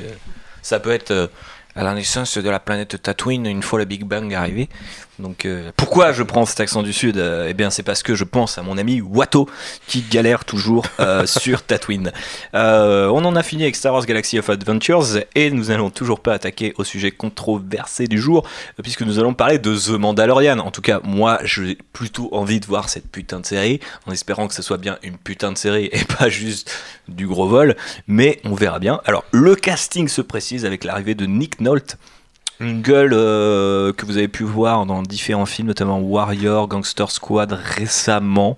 Après, je sais pas. Euh, Nick Nolte, ça te parle euh, Nick Nolte, oui, oui, c'est un excellent comédien. C'est justement un comédien que généralement on voit davantage, enfin pas tellement dans des, dans des Second. blockbusters. Il était dans le Hulk de Ang Lee, Ouais. où il jouait donc, David Banner, le père de Bruce Banner. Et euh, donc il a une espèce de performance un peu cartoonesque sur la fin, mais assez dingue. Mais tout le film, de toute façon, est tellement borderline qu'ici, il est vraiment bien dedans. Sait où il est. Non, surtout Nick Nolte euh, était, si je ne m'abuse, un des. euh, bon, après, ils ont été probablement beaucoup, mais c'est, il avait auditionné pour euh, Han Solo. Ah ouais? En fait. Enfin, soit il avait auditionné, soit c'était une des personnes qui était pressentie, qui était sur une shortlist à l'époque, Mhm. parce que. euh, Ah, je crois qu'il délire, je pas du tout. C'était un peu une star d'une série télé à l'époque, dans les années 70. Et du coup, ouais, euh, il y a même un. Un peu Tom Selleck, euh, Indiana Jones, mais. ouais, voilà, euh, bah, pas aussi, parce que Tom Selleck, oui. il avait carrément été choisi. Il y a eu Ouais. un souci après de, de, de contrat, tout ça et tout. Mais, euh, mais c'était un des, un des noms, et euh, enfin, tant et si bien que c'est un truc assez connu. euh, Il y a euh, le- l'humoriste euh, Patton Oswalt qui, qui fait tout un sketch où il imite euh, Nick Nolte euh, en imaginant ce que ça aurait donné Nick Nolte mais le Nick Nolte d'aujourd'hui donc qui a un peu une gueule et une voix de pochetron et de Ouais. mec qui a fumé toute sa vie euh, dans, dans l'univers de Star Wars donc il parle de la Chewbacca et tout machin que ça un sketch un peu marrant quand on est fan et Patton Oswalt est une espèce de méga geek de, de... Ouais, clairement. donc donc ça c'est marrant donc, ouais, pas, donc c'est drôle de voir que la, la boucle est bouclée en fait de retrouver Nick Nolte dans l'univers de Star Wars Mais est-ce qu'au final, c'est pas tellement. Enfin, c'est est-ce que c'est pas 100% dans l'ADN du Star Wars de Disney que d'aller faire ça Tu sais, d'aller. Typiquement, genre, il a le, blast, euh, il a le fusil blaster euh, du Holiday Special. euh, bien sûr on a retapé euh, les projets avortés de Macquarie en vaisseau. c'est évident c'est évident je pense que John Favreau ou Donc en fait, à la mais, pourquoi dans toutes les annonces que j'ai vues cette anecdote ne figurait pas genre Mais je sais pas en plus, je sais pas pourquoi c'est pas évoqué, ça, me paraît tellement que- basique. ouais, Ouais, ouais, voilà. je pensais même que tu allais le dire toi, je suis déçu que tu me Bah dises ça, je non, je suis un connard. hein.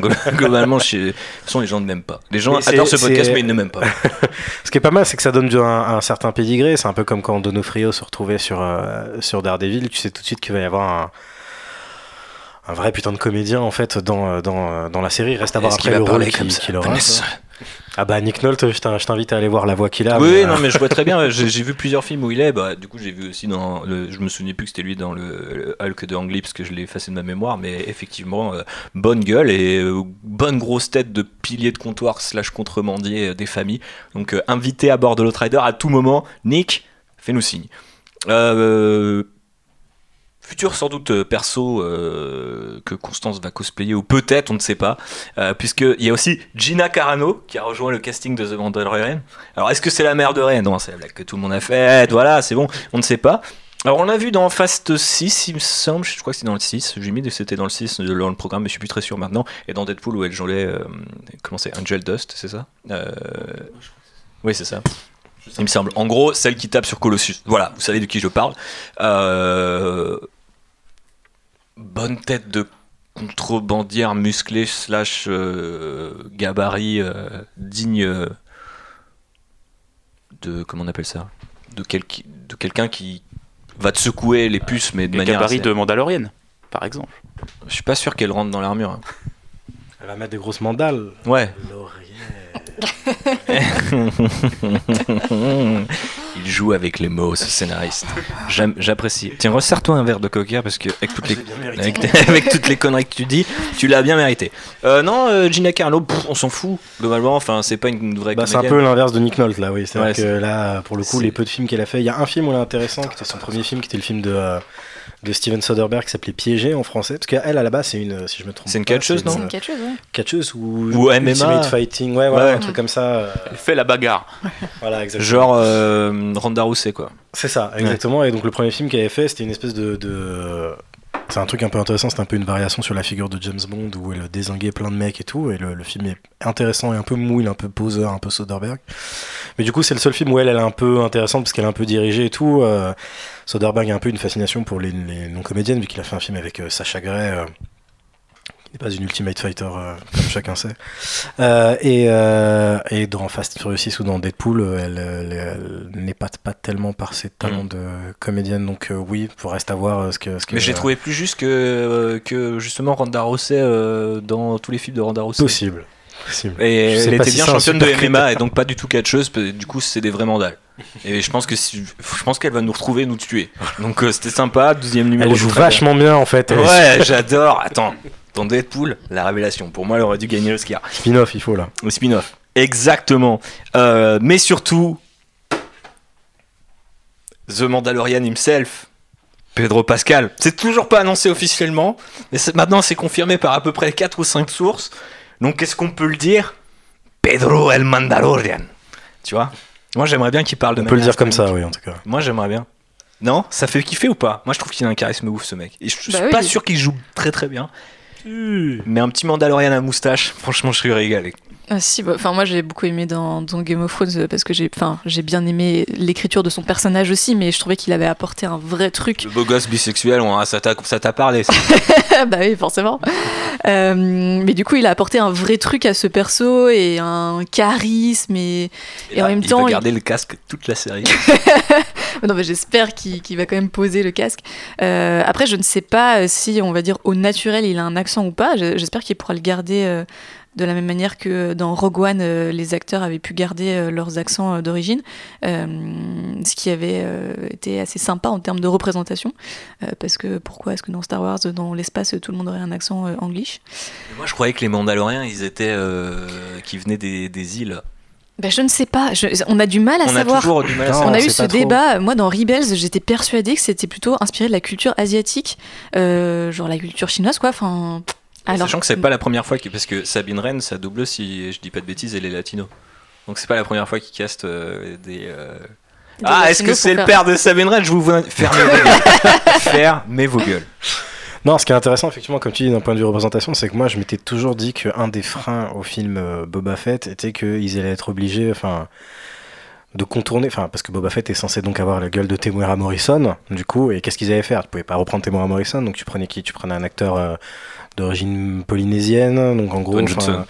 Mais c'était ça, moi, c'était vraiment, en tant que grand fan de. Dwayne Johnson devant l'éternel, j'étais là, genre, bah, y a le que mec lui il sort du sarlac en mode. C'est ça. Eh, Boba Fett, il s'est musclé quand même. Eh, Il a perdu du muscle entre temps. il- digéré en découvrant une nouvelle forme de douleur pendant 9000 ans ou que sais-je, mais euh, du coup le gars il s'est musclé en tapant des anticorps. Non, et du coup, et je me disais qu'en fait, ah, ils font la série euh, Mandalorian pour euh, contourner un peu cette question-là et qu'ils allaient caster euh, un blanc, ou, euh, tu vois, dans, dans le rôle. Et donc, du coup, je suis assez content qu'ils prennent euh, Pedro Pascal et qu'ils continuent un peu cette, cette envie de diversité ethnique, en fait, dans, dans les nouveaux Star Wars, quoi, qui, qui a été tant reproché par les abrutis. Les gilets jaunes du. Non, maintenant ils sont gentils, les gilets jaunes, c'est ça? Je sais plus ce qu'on a. je, sais plus, je sais plus, moi non plus, je suis perdu, mais de toute façon on n'est pas dans cette galaxie là officiellement. donc, euh, Exactement. on a, un, on a un personnage, on a un univers à respecter, bah, a priori on s'en va les couilles, donc euh, n'hésitez pas. Donc, je suis euh, d'accord, acteur charismatique, donc euh, c'est c'est- c'est assez prometteur pour. pour euh, Mais alors, question, petit sondage là. euh, je sais que je fais pas des quiz aussi bien que David et tout, mais petit sondage. Salut David.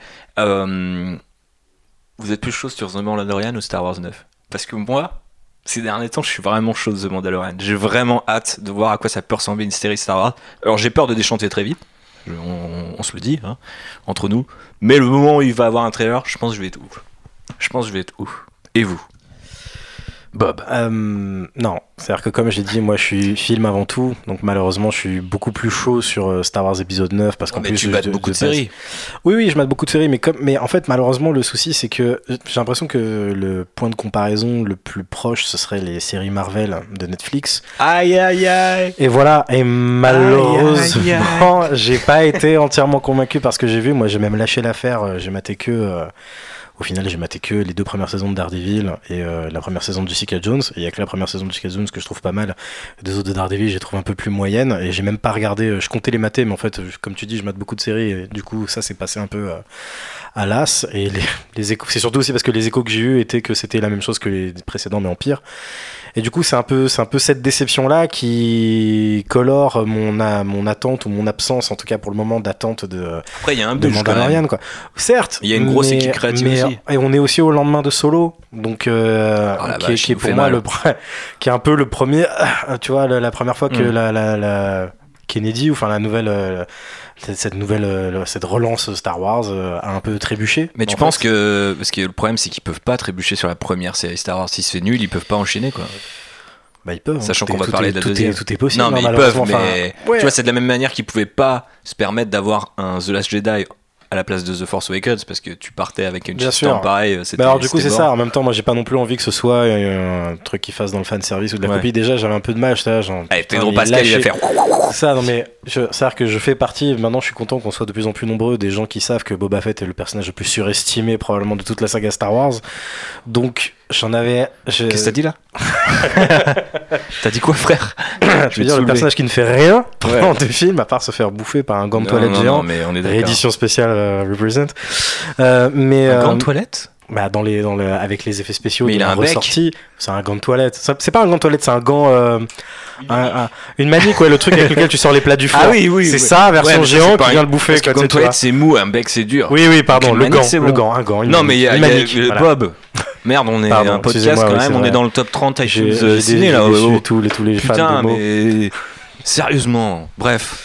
Et, Tu disais euh, quoi Donc voilà, et du coup, j'ai l'impression que c'était le- le- la volonté de cultiver euh, ce, ce- ce personnage, cette armure, euh, parce qu'au final, Boba Fett n'est que ça, c'est une armure et à peu près rien d'autre, et d'essayer d'en faire quelque chose. Mais j'essaie de voir d'un œil optimiste et de me dire Alors, justement, take, ils ne sont pas attachés à l'histoire de Boba Fett. Et Hot l'armure de The Mandalorian est plus stylée que celle de celle de Boba Fett.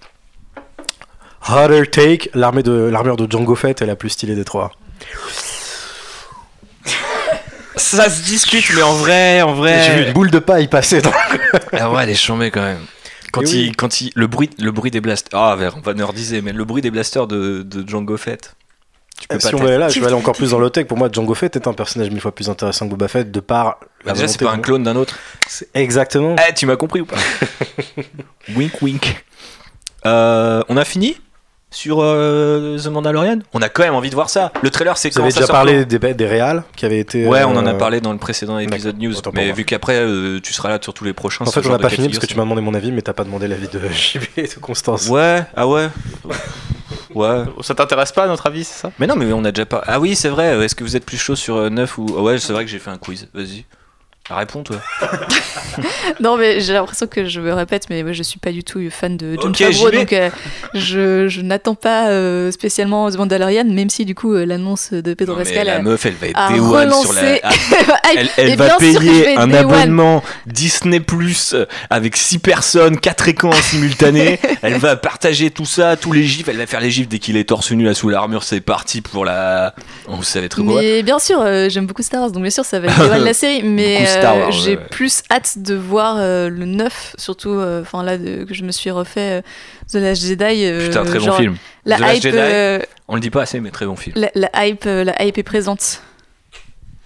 Moi, j'attends de voir le trailer. Je, je suivais comme ça, un petit peu. euh, C'est censé sortir l'année prochaine. Mais J'imagine que ça sortira pas en fin d'année, parce que ça ferait plus ou moins concurrence à décembre 2019. Et donc ça a, neuf. Et du coup, on a déjà la, da- la date de Disney Plus? Non. Non? Bah, je pense Mais c'est ça- pareil, c'est l'année prochaine. Du non, coup, mais ça, ça sera au lancement de Disney Plus. Ils peuvent pas. euh, donc euh, j'imagine qu'ils savent pas vraiment encore quand. Si, bon, j'imagine bien une annonce à la prochaine des 23. hein. La D23, c'est en août. Ben, Donc, justement, tu, bah, tu balances ta Non, série, sera- tu lances ton ce sera truc. avant. Toi, euh, la, la Star Wars Célébration, il y aura forcément un trailer de coming, coming euh, on Disney Plus euh, June, je sais pas quoi, tu vois. Ça fait tard, août. Août, ça veut dire euh, Après, série en septembre. Mais- Série en sept- septembre, c'est les toys de Star Wars 9, tu vois. Tu peux pas... Alors après, question, est-ce que si c'est destiné pour un public plus adulte, parce que par rapport à ce qu'on disait sur Netflix et le point de comparaison, est-ce qu'il y a des toys de Mandalorian? Est-ce que c'est fait pour la même chose? Oui. Mais Il y aura des toys, mais t'auras peut-être. Series, quoi. Ouais, voilà, t'auras Voilà. peut-être plus les Oh trucs la de Hot Toys de collection. Mandalorian euh, Oh la vache Non, mais tu peux dire par exemple, ouais, euh, à la D23 ou à la Star Wars. Ah, D23, c'est la suite de Ala 2 et Aladdin ou rien à voir? Très bon film à la 1. Ok. Ouais. Ils peuvent peut-être euh, faire comme ils font maintenant des fois à l'E3 euh, quand ils annoncent un jeu, ils disent bah le jeu il est dispo là quoi. Vous pouvez aller télécharger la démo, vous pouvez l'essayer là. Cloverfield Paradox. Ouais, ça Game changer. ça, Game changer. ça, ça peut être euh, ça peut être un truc de bah voilà Disney Plus c'est dispo là quoi. Ça y est, vous pouvez le vous pouvez le installer l'appli là et avoir accès au truc. Euh, comme ça aussi aussi violent pour un truc euh, ils ont ils- ils- si si en plus c'est un truc qui est censé arriver avant l'épisode 9 ça veut dire que c'est le premier truc Star Wars de taille qui va sortir après le fiasco solo. Donc c'est un truc sur lequel ils peuvent pas se louper effectivement et je pense qu'ils vont mettre toutes les chances de leur côté euh, c'est à dire qu'un des autres endroits où il peut y avoir un trailer ça peut être au Super Bowl hein. c'est pas réservé uniquement au film ils peuvent foutre un trailer à ce moment-là, surtout s'ils nous font un teaser de épisode 9 euh, là genre d'ici la fin de Arrête, l'année. parce que on a la attendu. vieille rumeur est sortie là ouais On a attendu dimanche parce que je pensais que ça allait tomber cette semaine, hein. mais honnêtement, je pense qu'ils vont suivre. euh, je pense qu'ils ils vont. C'est vrai que vont- les Jedi ils sont bien fait euh, ils ont ils ont Ils sont bien fait paroter, attendre. ouais. The Last Jedi, on a eu le titre en janvier, on a eu le premier trailer, c'était la, c'était la Star Wars Celebration, donc ça doit être fin avril ouais voilà ouais, pour le premier trailer, qui disait globalement plutôt rien sur le film. C'était juste des plans en mode regarde, c'est beau. Et c'est vrai que c'était beau. Et c'est toujours beau d'ailleurs. Et puis moi j'ai une question parce que vu que je prépare pas trop les émissions, on Oui, sait déjà ça, ça se voit d'ailleurs. co- combien il y aura d'épisodes, est-ce que le, Huit le format épisodes. on a déjà tout. Ouais. Et, Ok, le, et, le, et le format, euh, 52 Ouais. minutes, mes couilles, Ouais, euh, une heure, euh, quoi. 10 millions euh, par épisode. Ou un truc comme ça. Solide. Les gars sont solides. Oui, parce qu'il y a 8 réalisateurs. Oui, non, on a, on a déjà dû le dire. hein, mais tu- Ouais, on a... Donc non seulement ils préparent pas, mais ils n'écoutent pas ce qu'on dit. Alors qu'ils montent quand même ce podcast, c'est quand même un peu con. Euh, On parlait de séries. On parlait de séries Star Wars en live action. Il y en a qu'une, c'est The Mandalorian. Et maintenant, il y en a deux. Cassian et Endor annoncés pendant un truc business avec notre ami Bob Iger, toujours bien pressé de dire Eh, au fait les gars, on a une série Cassian et Endor, vous êtes chaud ou pas? Non. Ok, bah alors on enchaîne direct. Vas-y JB, JB, lâche ton sel, t'es là que pour ça de toute façon. Après ça, tu te casses et tu montes le podcast. Non, en fait, j'ai absolument aucun intérêt pour cette série. C'est un personnage, dans Rogue One, je trouvais qu'il avait pas d'intérêt au-delà du film, quoi. Tout ce qui est raconté sur lui est dit dans le film. quoi. Donc, Alors moi je suis pas d'accord, Bon, mais je je- j'interviendrai à la fin de je ce pense qu'en fait, juste, euh, ils ont fait ça parce que Diego Luna, il était dispo, et puis voilà. Sur là, ils ont ouvert une porte, il était dans le coin, fait, fais une série, oh bah ouais, j'arrive. Mauvais esprit, mauvais esprit. en plus est-il si dispo que ça? Parce que là il est pas genre dans la dernière version de Narcos et Si, parce qu'il la remplaçait Pedro Pascal. Ouais, exactement voilà. c'est super marrant, c'est que Pedro. Pascal s'est barré de Narcos. À l'époque on savait pas pourquoi parce que j'ai regardé j'ai pour, le besoin de ce podcast contrairement à JB moi je, je le prépare un peu donc euh, j'ai été voir les différentes news et donc j'ai vu que dans les news à l'époque où il s'est barré de Narcos en fait les gens ne savaient pas pourquoi il s'était barré c'est a priori ouais euh, genre projet on ne sait pas pourquoi il s'est barré donc ils ont Maintenant- pas juste supputé que le perso mourrait Ou non, a priori, mais euh, du coup, euh, genre ils l'ont remplacé par euh, Michael Peña et Diego Luna, qui ont deux personnages qui a priori vont être en tandem, mais qui vont avoir un rôle similaire dans la série. Mais du coup, c'est assez marrant parce que du coup, maintenant, Diego Luna est obligé de faire Narcos saison 4 avant de filmer Cassian Endor. Et ça, j'avais vu, je crois, sur Vari- euh, un mec de Variety ou The Hollywood Reporter qui disait, bah, justement, en fait, Cassian Endor, genre là, c'est une annonce purement business parce qu'en vrai, ça a pas tourné tout de suite, mais genre vraiment pas tout de suite, parce que le gars est en train de tourner Narcos, quoi. Donc c'est plutôt l'année prochaine que ça va commencer seulement à se faire. Alors que The Mandalorian, on peut imaginer, euh, parce que je crois qu'ils ont vu Taika Waititi. Alors c'est pas sûr qu'ils filment les épisodes euh, dans l'ordre, mais euh, Waititi, c'est sur le tournage euh, la dernière fois qu'on a fait le podcast, je crois, ou juste après. Donc a priori, la série elle est terminée en termes de, de- enfin, elle est pas terminée en termes de shoot, mais c'est quand même bien, bien entamé, quoi. Qu'est-ce que t'en penses, Cassian Andor bah, pff, Star c'est Wars pas Story, forcément euh, Rogue One, Star Wars Story. Si j'avais si j'avais dû choisir des personnages de Rogue One pour faire un spin-off de Chirrut. ouais, ouais, j'aurais plutôt pris les, les gardiens des Wheels euh, et montré comment les mecs euh, avaient gardé ou pas la foi euh, au fur et à mesure de leur pérégrination et de tout ce qui se passe. Après, Cassian Andor a son passif avec K2SO, donc je vois déjà les trucs un peu arriver de base. Comment est-ce qu'il a rencontré K2SO Je comment pense est-ce qu'il y aurait vraiment tourner, K2SO dans la série parce que tout le monde était en mode Ah, trop bien le duo avec K2SO. La- Est-ce qu'il l'aurait pas appelé Cassian et Kelly2, tu vois Non, parce que on s'en fout, c'est un robot. Enfin, tu vois ce que je veux dire Discrimination. Il est pas, il est pas nommé, quoi. Tu vois Robot Rights. Exactement. Euh, non, après, ce qui peut, enfin, le, le, le, le- le- l'un des rares trucs intéressants sur Cassian Andor dans le dans Rogue One, c'était un des rajouts des reshoots, si je me trompe pas, c'est le passage où il tue un informateur. Euh, spoiler au début du film et euh, c'est- ça qui peut éventuellement être intéressant montrer le côté un peu justement dark de la résistance qui finalement n'est pas tellement montré dans Rogue One et, euh, et avoir un truc voilà un peu différent c'est à dire que les deux séries sont un peu sur les Ah. bas-fonds sur des mecs un peu si Mandalorian c'est un chasseur de primes si lui donc c'est un résistant mais un peu plus en Imagine mode, euh, Mandalorian, vu que c'est John Favreau, le mec il est cuisiné en fait. tu l'as un fusil, mais il, il chasse des, des un bestioles. remake de Piège en haute mer C'est ça. avec Pedro Pascal en Mandalorian Normal. Tout le monde aime. Donc Et, Cassian euh, Andor Non. Bah, pff, Moyen. Quoi, comme ça, sur le papier, en plus, j'ai rien contre Diego Luna, Diego Luna, mais il m'excite pas autant qu'un Pedro Pascal. euh, Même dans le euh, clip de Katy Perry, t'excites pas autant? Alors, je ne connais pas ce clip. Euh, Bah, je te l'enverrai. Ouais, Euh, ouais. C'est lequel, Constance? Je suis pas sûr que ce soit lui qui m'excite dans le clip. Putain, j'ai un- Oh C'est c'est le clip où elle chante sur son amour et. Je- son euh, Tu sais quoi, tu vas nous parler, si, si, si Bob a fini sur Cassian Andor, tu vas nous parler de Cassian Andor et pendant ce temps-là, moi je vais vous trouver le clip. Euh, eh bien, écoute. Ça, c'est du direct. Je suis. euh, Priorité au direct.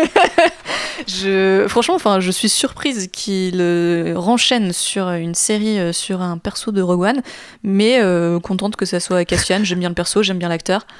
Euh, je, je pense que ça peut être stylé, effectivement, s'ils explorent le côté un peu dark de la résistance. Euh, comme Bob, euh, c'est une scène que j'avais bien aimée, et euh, c'est ce que je trouve intéressant. tue euh, Pablo à- Hidalgo. Enfin, c'est pas lui, mais il ressemble à. c'est ce que je trouve cool à explorer et sortir un peu de la dichotomie à la résistance, c'est tous des gentils et il n'y a pas besoin d'actes difficiles et de sacrifices euh, pour mener à bien une révolution. Si je devais spéculer, je me demande si effectivement le fait qu'ils aient embauché le showrunner de euh, l'excellente série The Americans. Putain, tu me, tu me grilles Je une te cartouche l'herbe sous le pied Euh, Alors, Et peut être prometteur, parce que pour ceux qui connaissent pas, c'est une série sur un couple de- d'agents d'espions russes en fait qui sont infiltrés depuis euh, des années euh, aux États-Unis dans les années 80 et euh, qui se présentent sous la figure d'une famille parfaitement classique en banlieue américaine et, euh, et c'est c'est hum, comment dire c'est absolument pas manichéen comme série donc Hmm. effectivement s'ils ont été prendre Stephen Schiff c'est ça C'est je ça. crois, pour pour apporter un peu cette tonalité là dans, dans la série Cassian Andor là du coup c'est déjà plus intéressant en tout cas l'embauche de Schiff m'intéresse plus que le personnage en soi ou Diego Luna en fait Parce que c'est vrai que c'est un truc, c'est tombé, je crois, juste cette semaine, mais du coup, personne n'en a parlé de l'annonce du showrunner, alors que c'est quand même huge. Normalement, les, les News Star Wars, mais il y a tellement de trailers en ce moment que bah, du coup, c'est passé la trappe. Et a priori, selon Manu Pedon, grand prêtre de la série qui nous écoute, j'espère en tout cas, Manu. Salut, ça fait plaisir. Ça va ou quoi? Et euh, eh ben, il a dit que The Americans était la meilleure série que vous ne regardiez pas parce que vous, il y a effectivement cette, euh, cette catégorie de séries qui, est, qui sont excellentes mais que personne ne regarde. Et The Americans visiblement en fait partie puisque l'arrivée de ce mec sur Star Wars ne parle pas alors qu'a priori The Americans c'est excellent et que très clairement c'est une série d'espionnage donc ce qu'ils veulent faire a priori de Cassian Andor c'est une série d'espionnage. Cela dit, c'est pas le créateur, je crois, Stephen Schiff. C'est peut-être pour ça que je sais pas si c'est pour ça qu'il. qu'il- C'est ça pas le créateur de The, de euh, The Americans. Ok. Donc euh, c'est. euh, Mais là, parce que par contre, ça sera bien le showrunner de, de Cassian Andor. Ok, bon, après, si c'est le scénariste récurrent ou je sais pas quoi, on Oui, peut oui. imaginer qu'il est, il est bon le con. Euh, moi, j'ai différentes choses à dire. Première chose, si on devait prendre un personnage des films Star Wars sortis jusqu'à présent depuis l'ère Disney pour en faire une série, Constable Zuvio. Non, ce que je voulais dire, c'était que pourquoi, Si. pourquoi Diego Luna en fait? C'est juste genre, je, je- enfin pourquoi Cassian Andor? En fait, pourquoi du seul film où les personnages meurent? Non pas que je veux rentrer dans cet argument de de toute façon, on sait quand ils vont mourir, alors c'est pas intéressant. Tu confirmes, euh, ami scénariste, que ça veut rien dire? Sûr, C'est complètement débile. Merci. Euh, euh, du coup, c'est juste. En fait, je comprends. Je trouve qu'il y a un côté, l'histoire, comme tu disais, JB, elle est contenue dans cette scène d'ouverture qui est stylée, qui promet d'autres trucs, mais à la rigueur, c'est auto-contenu parce que il a son combat. Finalement, il doute de la résistance, euh, c'est euh, euh, ou que, enfin, de la résistance de l'alliance rebelle, si on veut être précis. Attention.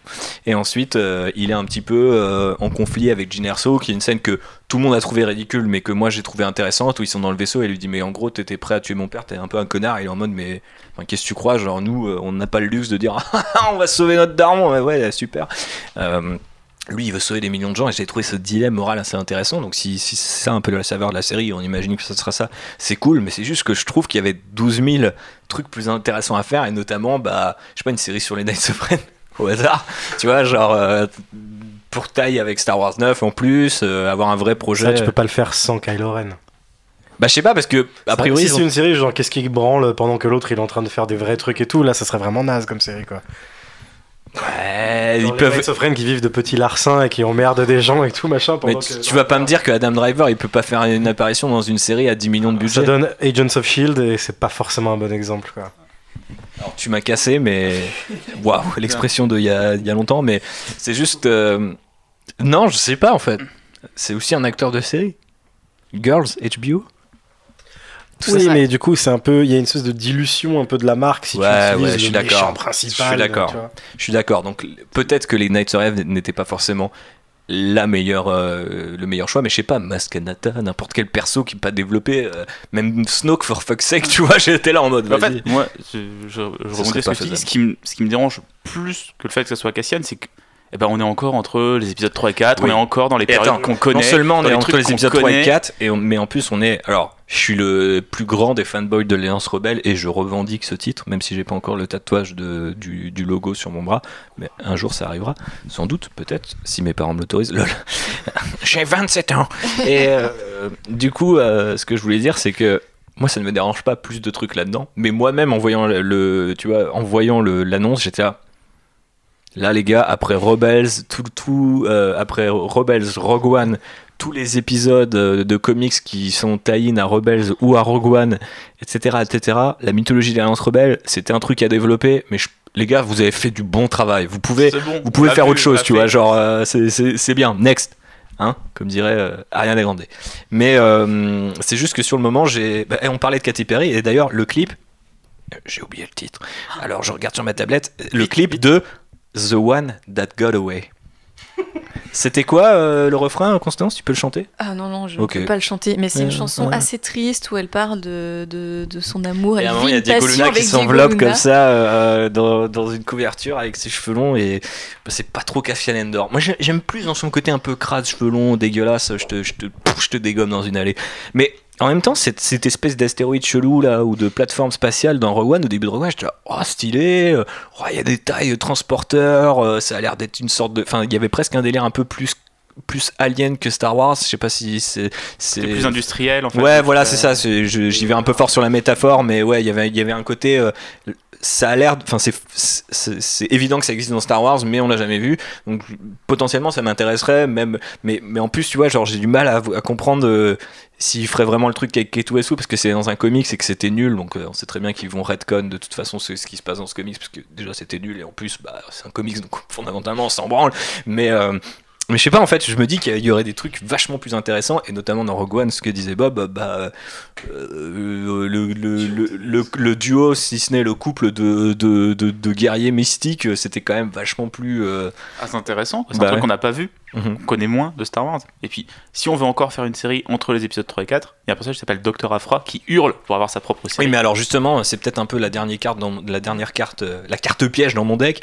Mais est-ce qu'il n'y a pas aussi dans cette idée que finalement Cassian Endor, c'est un perso, tu vois très bien euh, l'angle sur lequel ils vont l'amener. On a déjà parlé un petit peu du, narratif qu'ils vont développer sur le côté un peu crade de l'Alliance Rebelle et tout. Est-ce que c'est pas aussi un mec qui, en tant qu'informateur slash espion, va être en contact avec plein de persos de l'autre univers étendu est-ce qu'on verrait pas enfin moi ça m'étonnerait pas que sur un projet comme ça ils tentent à commencer à faire des trucs en mode tiens on va voir un perso de rebelle en, en- tu vois typiquement une Hera Syndulla qu'on a déjà vu dans Rogue One mais euh, plutôt que d'avoir une Twi'lek euh, en animation bah, on aura une, actrice en CGI qui jouera le perso. Tiens euh, elle était connectée à, à, Afra dans les comics Afra bah, elle sera là aussi parce que bah, le temps d'une mission tu vois des petites connexions comme ça aussi. Parce que qu'on pourrait pas forcément avoir avec The Mandalorian puisque a priori ça développe un nouveau truc dans un nouvel univers Euh, Je pense que les Mandalorians, s'ils peuvent, ils essaieront au max de faire des caméos de. tu viens de dire que ça dilue la marque. Et je pense qu'ils sont assez attachés à, quand même à cette idée-là. Ouais, ouais, je les vois pas mais- mettre Oscar Isaac euh, quand ils mettent sa voix euh, dans. dans C'est censé se passer quand, Mandalorian? Entre 6 et 7. C'est euh, 9 ans après la bataille de Yavin, je crois. Ou un truc... Euh, de d'Endor. Non, c'est un truc comme ça, c'est 9 ans après la bataille de, Navi- de Yavin. Je crois que c'était 7 ans après la bataille de Yavin, ce qui nous amène à 3 ans après la bataille d'Endor ou un truc comme ça. J'ai plus exactement les chiffres, mais c'était ça. Il y a quelqu'un qui avait confondu Endor et Yavin. Attention les gars, on déconne zéro. On déconne à zéro. Mais en gros, c'est entre le 6 et le 7, mais plus proche du 6 que du 7. D'accord. Mais après, si tu fais 30 saisons. ouais. Non, s'il vous plaît. Après, aussi, dernière carte, re-carte piège. euh, est-ce qu'il n'y a pas aussi ce truc de ils vont faire des mini-séries? Tu vois, genre, euh, t'as une saison de Mandalorian, t'as une saison de Cassian Andor, t'as une saison euh, d'un autre perso, est-ce que ça pourrait pas être intéressant? Et limite, de, là-dedans, de caler, euh, je sais pas, de l'animation entre guillemets pour adultes ou des projets un peu différents, c'est qu'il va bientôt avoir une série animée euh, Blade Runner. Par exemple, tu vois, ça peut être ce genre de truc, une série animée Star Wars, mais un peu adulte et tout. Tu vois, aligner des projets et voir ce qu'il prend. Après, Bah, j'imagine que si, ça marche une saison, j'ai du mal à voir Lucasfilm dire, ok, on fait qu'une saison, on passe sur un tout autre projet, on prend des risques. Mais euh, Ça dépend. Plus ils vont viser haut au niveau du cast et des personnes impliquées, plus effectivement il y aura des chances que ce soit que des mini-séries. Tu vois, quand je vois que donc toujours Disney, mais avec Marvel, ils vont faire une série avec euh, Loki, et- voilà, et avec euh, donc vraiment des acteurs cette fois pas Agents of Shield et pas Daredevil, vraiment des persos qu'on avait vu dans, dans les films et donc avec les acteurs qu'on avait dans les films. Je vois pas les mecs rester attachés pour 50 saisons. Je pense que ça va être effectivement des mini-séries ou euh, est-ce que ça serait pas du coup l'originalité de Disney. Plus, un peu presque l'identité, tu vois, genre. euh, peut-être comme ça tu tu euh, tu essayes de pas non plus complètement euh, flinguer la marque. euh, à ce moment-là, moi je trouve ça legit que Cassian Andor, tu vois, une saison, ça me va, tu vois, surtout si c'est 8 épisodes et pas euh, 37 quoi. Ouais, ça devient comme une mini-série en comics, voilà, où t'as juste 6 issues et, et après c'est fini. ça quoi. devient des, des single caméras de 20 minutes et il a Keto et saut, t'es dans un vaisseau et c'est. Les mecs sont là, oh putain, c'est la, c'est la S et tout. tu vois, genre. Je sais pas, moi je veux développer des formats intéressants. Non, euh. Phobos, qu'est-ce que tu en penses? Bah oui, enfin moi je le format mini-série me fâche pas, euh, je pense que ça peut être euh, Me fâche pas. non mais au moins Attention, ça si elle se fâche, les gars, va falloir arrêter. hein. Non, mais au moins ça permet au scénariste d'avoir un truc qui, qui est contenu, qui est bien, qui est clair, et pas de laisser 35 milliards de pistes en suspens pour peut-être une saison euh, 2, 3, 4, 5. Et, euh, et de toute façon, en tout cas avec Cassian, ils vont avoir ce problème que l'acteur, il va vieillir et que on sait déjà quelle tête il a quand il meurt, donc en fait tu peux pas non plus continuer à a la gueule, va. De toute façon, je pense que ça se passera genre un an avant, quoi, tu vois. ça Ouais, à mon avis, euh, ça va être hyper proche et ça va raccrocher euh, assez vite en fait avec le début ça, de avec un bon vieux cliffhanger, genre il faut que t'ailles chercher, non, non, non. ouais, genre. Tu vas dans la station et tu rencontres le mec et là ils prennent le même acteur. Et pff. Hope. Yes. Euh, donc on vous a déjà tout dit. Vous l'avez entendu ici en premier. Euh, De toute façon, ils vont faire, si je me trompe pas, ils font, ils font comme les séries Netflix, ça va être tout est tourné et tout sera diffusé d'un coup, c'est ça? Oui, c'est ça, d'un coup. bah, euh, c'est sait que pas- 8 épisodes on ou tu sais qu'il y a 8 réals? On sait C'est pas pas. forcément la même chose. Non, non, c'est- ils ont annoncé 8 Ils ont annoncé huit épisodes. épisodes, ouais. ok. Et c'était je euh, juste. testais pour voir. Non, non, non, non, mais ils avaient bien annoncé 8. euh, et- parce qu'il n'y a pas 8 réals, parce que je crois que défilé. Euh, Il y ah en non, a non, qui font deux épisodes, non Oui, il y en a qui non, c'est ça, il y, a je crois. 4, il y a 4 réals en fait. Et ils en font deux chacun, ou sauf, euh, je crois. Euh, quoi C'est Favreau, Filoni, Waititi et les Russo, c'est ça Non, il n'y a pas les Russo, mais c'est vrai qu'il qu'ils y a étaient Brice sur le Dallas tournage. Howard, non, c'est Brice Dallas Howard, et je sais plus, il y a quelqu'un qui en a. Et TK Waititi qui en fait qu'un. Le. euh, genre. de- Ouais, qui fait que le. Non, qui fait le final, je crois. Il y a Dave Filoni qui en fait deux. Merde, j'ai plus la liste. C'était dans le précédent podcast, les gars. Il faut. Et vous savez quoi? Je vais trouver le programme. Parce que là, c'est le moment Constance. Et du coup, pendant qu'elle va vous parler de Star Wars Galaxy's Edge, puisqu'on passe à la catégorie autre, donc là, c'est le gros fourre-tout, et c'est là où il y a plein de choses à dire. Et puis, vu que Constance euh, s'est découverte récemment, parce que bon, moi je la connais assez bien, et que bah, euh, c'est pas quelque chose dont on parlait euh, au quotidien d'habitude, mais maintenant, Constance, sa deuxième grande passion, après moi-même, et Star Wars, et bien euh, sa troisième, donc, c'est les parcs d'attraction. Constance, c'est le moment Star Wars Galaxy's Edge, je pose le micro et je te le donne. Donc, s'il te plaît, sois, sois dynamique, puissante et rapide, tel le Faucombier. Merci. Euh, alors rapide, je ne sais pas si ça va être possible parce qu'il y a beaucoup de choses à dire. Euh, donc on en a déjà euh, parlé de manière assez brève dans les précédents podcasts. Galaxy, Galaxy's Edge, c'est compliqué à prononcer pour nous francophones. Eh bien, est en fin de construction, en tout cas du côté de la Californie. Donc pour rappel, ce sont les mini parcs d'attractions Star Wars qui vont être rattachés au Disneyland existant en Californie, en Floride, si je ne m'abuse, je crois qu'il y en a un en construction du côté de la Chine, et ils ont annoncé un également pour Disneyland Paris. Euh, alors euh, calmez-vous, hein, la construction devrait débuter l'année prochaine, donc euh, je pense qu'on ne pourra pas s'y rendre avant au moins 2023. Ça, si, si, si les gilets jaunes n'ont pas détruit le parc. je, je ne pense pas que ça va arriver. Mais en tout cas, il y a eu des réunions d'information des riverains qui ont eu lieu dans les semaines passées. Donc, La ZAD. donc euh, a priori, le, projet est quand même euh, en bonne voie. Alors, euh, il est fort probable qu'on n'ait qu'une version allégée de ce qui est en train de se faire aux États-Unis, mais on pourra quand même aller boire son petit Blue Milk à la cantina locale et ça, ça fait plaisir. Bref, du coup, aux États-Unis, 18 euros.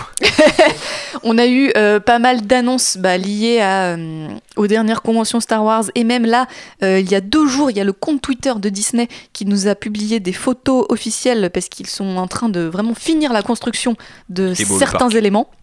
Ça s'annonce assez magnifique et assez gigantesque. Euh, et les ouvertures sont prévues pour l'été prochain en Californie et pour l'automne prochain en Floride. Euh, donc euh, un petit peu quand même de délai dans les premières choses qui avaient été annoncées parce qu'a priori on partait plutôt sur une ouverture globale Constance, elle printemps. est, elle est fâchée. On vous l'a dit tout Et à je suis très vexée parce que j'ai très très hâte d'y aller. Euh, et je pense qu'en début 2020, euh, le petit voyage aux États-Unis va se faire. Mais bref, euh, du coup, on commence déjà à parler de, des journées d'ouverture. Et euh, les prévisions sont assez dantesques. On annonce entre 150 et 200 000 personnes euh, le, jour de l'inauguration. J'imagine les jours de, l'inauguration parce que bien sûr la foule ne va pas diminuer dès le deuxième jour. Non, non, non. Donc euh, voilà, on imagine que Disney. Est en train de travailler sur euh, le contrôle de la foule et comment est-ce qu'ils vont faire pour gérer tout ça parce que bah, c'est Ah, J'ai une solution. J'ai vu ces derniers jours aux infos, il y, a- il y a un truc qui marche bien. on, a, on a des Stormtroopers en France, ils sont assez efficaces. Ils ont- Ils visent bien. Ils visent mieux que les Stormtroopers. ils ont quelques blindés sous la main. Euh, bref, sachant que euh, les euh, chiffres qui nous ont euh, et qui, qui ont un petit peu euh, fuité, enfin on ne sait pas si c'est vraiment ça ou pas, annoncent une capacité totale du land de seulement 13 000 personnes, Euh, c'est-à-dire qu'il va y avoir des files d'attente pas possibles pour rentrer et que euh, on annonce déjà pour contrôler tout ça à en la fait, fois en train de nous dire qu'il y aura littéralement 20 fois plus de personnes que le parc peut contenir. Tout à fait. Les prévisions sur les premiers jours sont de 10 heures d'attente juste pour rentrer dans le land. Donc je ne parle même pas des attractions. On peut pas vendre les places à l'avance, genre. Alors a priori c'est ce qu'ils vont faire, c'est des que euh, un petit peu comme euh, à l'ouverture du, du land Harry Potter, qui est en fait le dernier gros événement euh, sur lequel on peut à peu près se baser en termes de, de comparaison. ce qu'ils avaient fait, c'est qu'il y avait des files d'attente pour entrer dans le land et qu'il fallait des tickets plus ou moins spéciaux et que là les premières rumeurs parlent de 500 à 1000 dollars la journée pour pouvoir rentrer dans Star Wars Land sur les premiers jours. Est-ce que c'est probable ou pas? Honnêtement, s'ils veulent réguler la foule, c'est un des seuls moyens qu'ils ont et les prix ne sont même la pas. thune. Bah ouais. Et euh, Ouais, comparé avec des euh, horaires, genre tu peux rentrer entre midi et deux, tu peux rentrer. Je pense que c'est- comme ça. hein. avec voilà, on imagine euh, des ouvertures très tôt jusqu'à très tard pour Faut permettre. charbonner pour y aller, Thibaut. Bah. Faire des heures sup, là. ouais. Ouais. Pourquoi ça doit être moi qui devrais payer d'ailleurs? C'est un peu sexiste tout ça. Ouais, ouais, c'est. T'avais filmé Moi je, te, voyais ça, tu vois, l'offrir à Constance, ça, mais bon. euh, Non, mais tu veux pas lui faire de cadeau. que je vais me l'offrir moi-même et que ça fait un an et demi que je mets de côté pour aller à Star Wars. J'essaie même pas de prévoir parce que ça. Ça va mal se faire. ça va mal se mettre. Ça mal se mettre. Je, vais tomber la mauvaise. euh, Faut revendre des Warhammer, là. Ouais, c'est clair. Bah, c'est parti. Bref, Euh, et donc dans ce land, qu'est-ce qu'on va y trouver? Euh, Non, donc, mais c'est les, c'est les auditeurs qui vont payer notre voyage. Avec un Tipeee. Ouais, on faire un petit crowdfunding. D'ailleurs, l'adresse du voyage. Kickstarter est dans la description de ce podcast. Pas tout de suite, mais si ça vous intéresse qu'on fasse un reportage, euh, je suis, je suis prêt à passer en mode total Enjoy Phoenix et vous montrer ma vie. si vous payez ça, franchement, il n'y a pas de souci. On vous vlog H24, on fait du direct, du périscope, tout ce que vous voulez. Je me mets à poil. Prenez note. Non. On va vendre le snap privé de République. Yes. J'adore. C'est parti.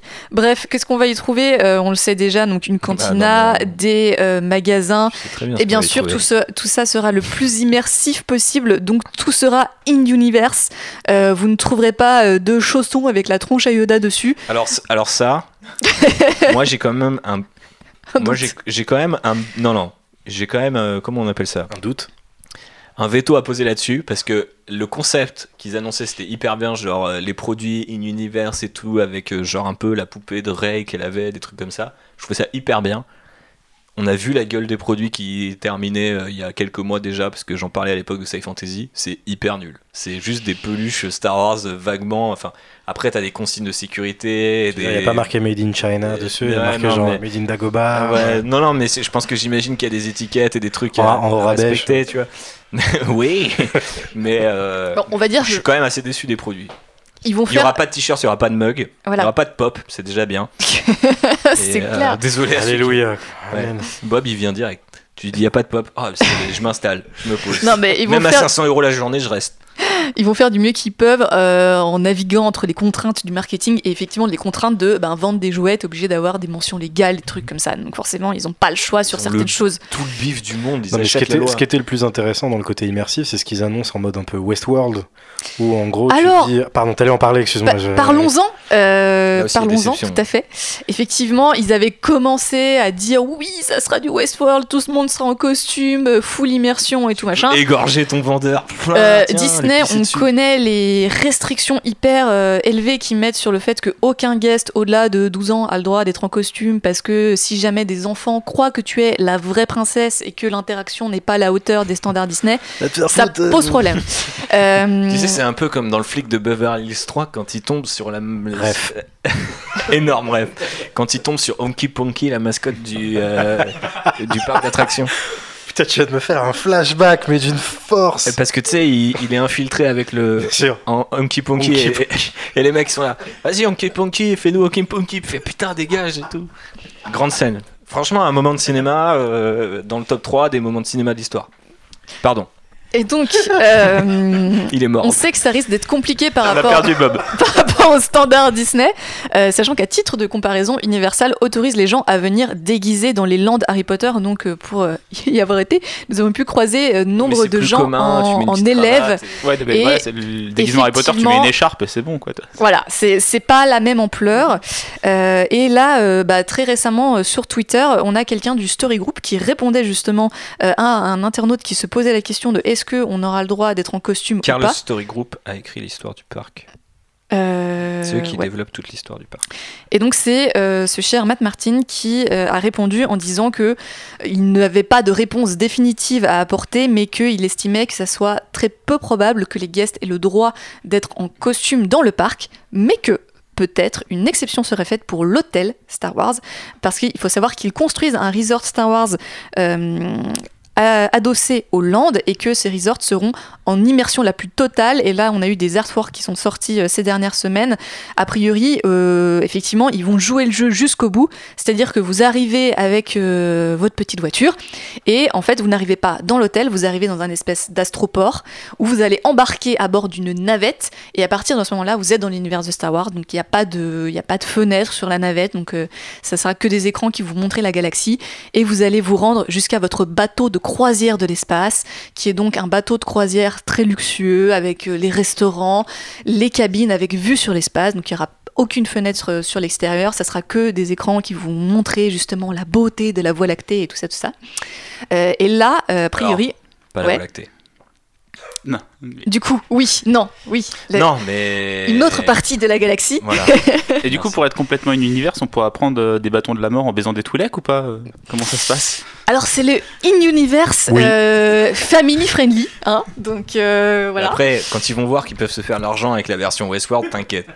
Non, mais justement, à la base, ils avaient carrément annoncé qu'au-delà de l'hôtel, truc comme ça, tu pouvais carrément acheter. Il y avait des forfaits spéciaux où, en gros, toi-même, tu avais une histoire à vivre Ouais. dans le parc. Effectivement. Mais euh, ça, j'ai l'impression que c'est Et même qu'il y avait genre des, d'actualité. des, des fois tu te baladais dans, même si t'avais pas ces forfaits là tu te baladais dans le parc il y avait genre un mec qui sautait d'un toit à un autre Ouais, il y a des happenings, euh, mais ça, ça, je pense qu'ils vont, ils peuvent. Bah, en tout cas, dans l'hôtel, ils ont euh, laissé entendre qu'il y aurait des acteurs en costume qui seraient là pour faire un peu les PNJ de l'hôtel euh, et donc avec lesquels tu pourras peut-être interagir, sachant que tranquille. ils ont développé aussi. euh, ils ont, chez Disney, ils ont une technologie avec des petits bracelets qu'on peut garder ça, tout le long de le séjour, qui sont à la fois votre clé d'hôtel, euh, vos fast-pass pour les attractions, vous pouvez payer le resto, enfin, vous pouvez tout faire avec. Mais ça, tu sais si c'est toujours d'actualité parce que ce qu'ils avaient vendu, c'est que chaque journée, le parc il a une histoire différente selon ce que font les gens s'ils choisissent de rejoindre le First Order ou la Résistance Alors, et comment ils aident. J'ai l'impression que c'est plus du tout d'actualité. Je ne en sais pas, mais a priori, euh, certaines de vos actions dans le parc pourraient avoir des conséquences. Donc on imagine que si vous décidez de jouer le jeu, peut-être que le fait que vous ayez euh,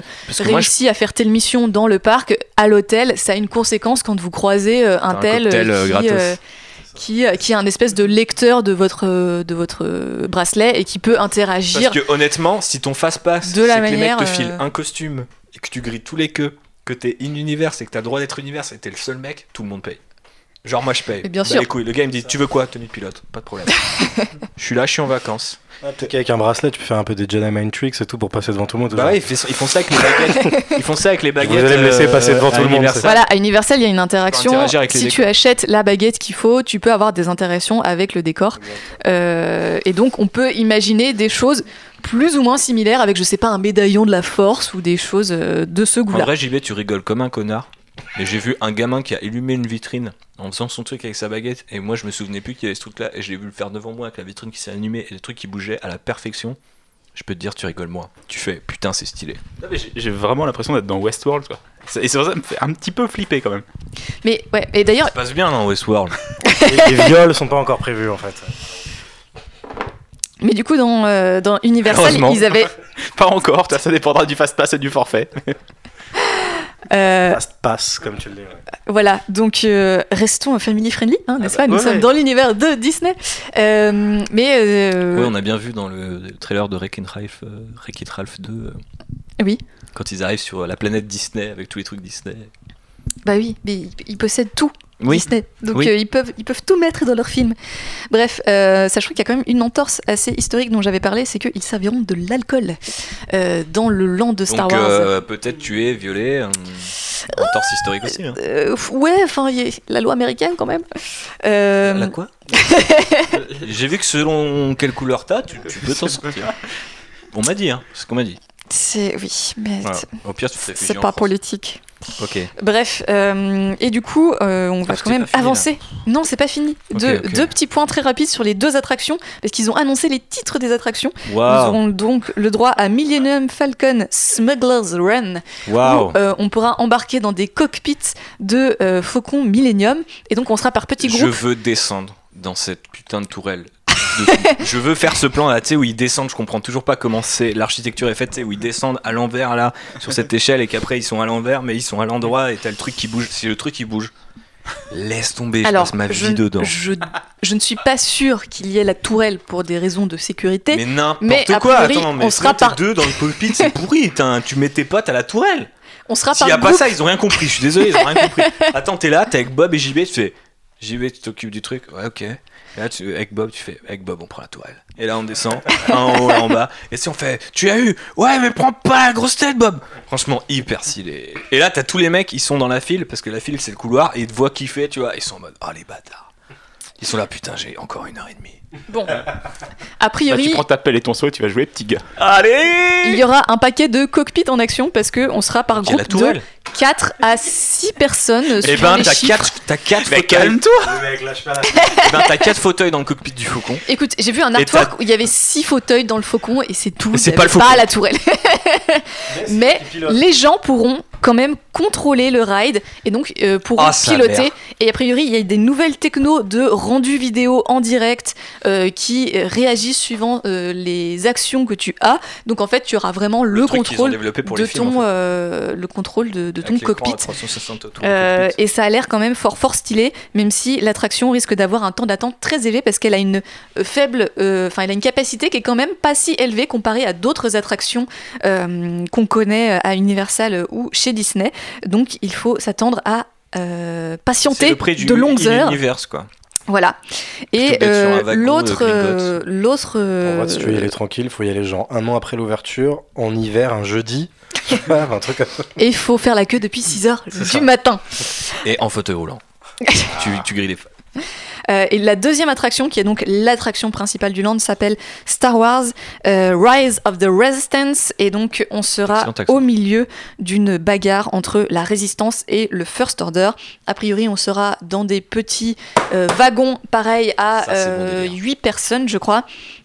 Ce sont des petits wagons avec un petit droïde devant qui va vous diriger. Et c'est donc un système trackless, donc il n'y a pas de, il y a pas de rail. Euh, et donc le wagon aura peut-être du coup des Mais chemins deux, c'est des aléatoires possibles. Enfin, c'est pas des attractions classiques, quoi. Euh, Le faucon, c'est pas un truc avec des rails. oui, mais ça, ça ne bouge pas, c'est un simulateur. Alors Mhm. que là, vraiment, on va bouger physiquement dans des décors. Euh, D'ailleurs, Caraïbes, quoi. euh, alors, J'ai tout, j'ai tout rabaissé d'un coup. c'est clair.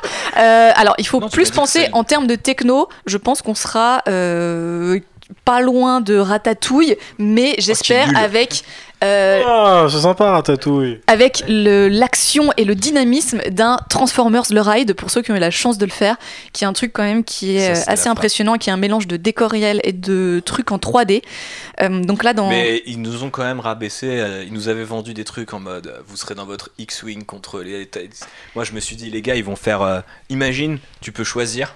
Mais là, moi je m'imaginais les mecs qui feraient les boules des tailles et tu sais, t'arrives en rang, tu vois, sur le Alors, truc et là tu plonges dans le il s'avère qu'il y avait il y avait des rumeurs euh, Oh, au tout début de la construction euh, des attractions comme quoi on pourrait euh, changer au milieu de l'attraction, que en gros il y aurait une partie qui se passerait dans tel type de décor, tel type de véhicule, et que au milieu de l'attraction les gens changeraient de véhicule pour vivre une aventure un peu différente. Je ne sais pas s'ils ont euh, conservé le concept. partie, euh, Parce que ça me paraît logistiquement assez chaud et euh, surtout un, enfin, un nid à un problème moment, en fait Il y a en Bob termes Iger qui d'attraction. était sur son bureau, il a dit les gars, faut que ça ouvre en 2019, pas en 2039. et les mecs ils ont fait ok. Euh, alors on va On a les beau avoir thune illimitée, il y a des trucs qu'on peut pas faire. faut que ça sorte un moment, tu vois, on peut pas juste injecter l'argent dans, dans du Voilà, rêve. après Ça, on se les, retrouve avec des séries sur Cassian Andor. les premières images montrent quand même des décors euh, assez stylés dans une le base du, du premier ordre. Donc on imagine que le plot, ça sera peut-être oui, en fait, on est des espions de la résistance infiltrés et on se fait découvrir, on se fait attaquer, tout ça. tout ça. Il a des tongs dans ses chaussettes. Euh, L'inverse. Dans ses chaussettes, c'est encore pire.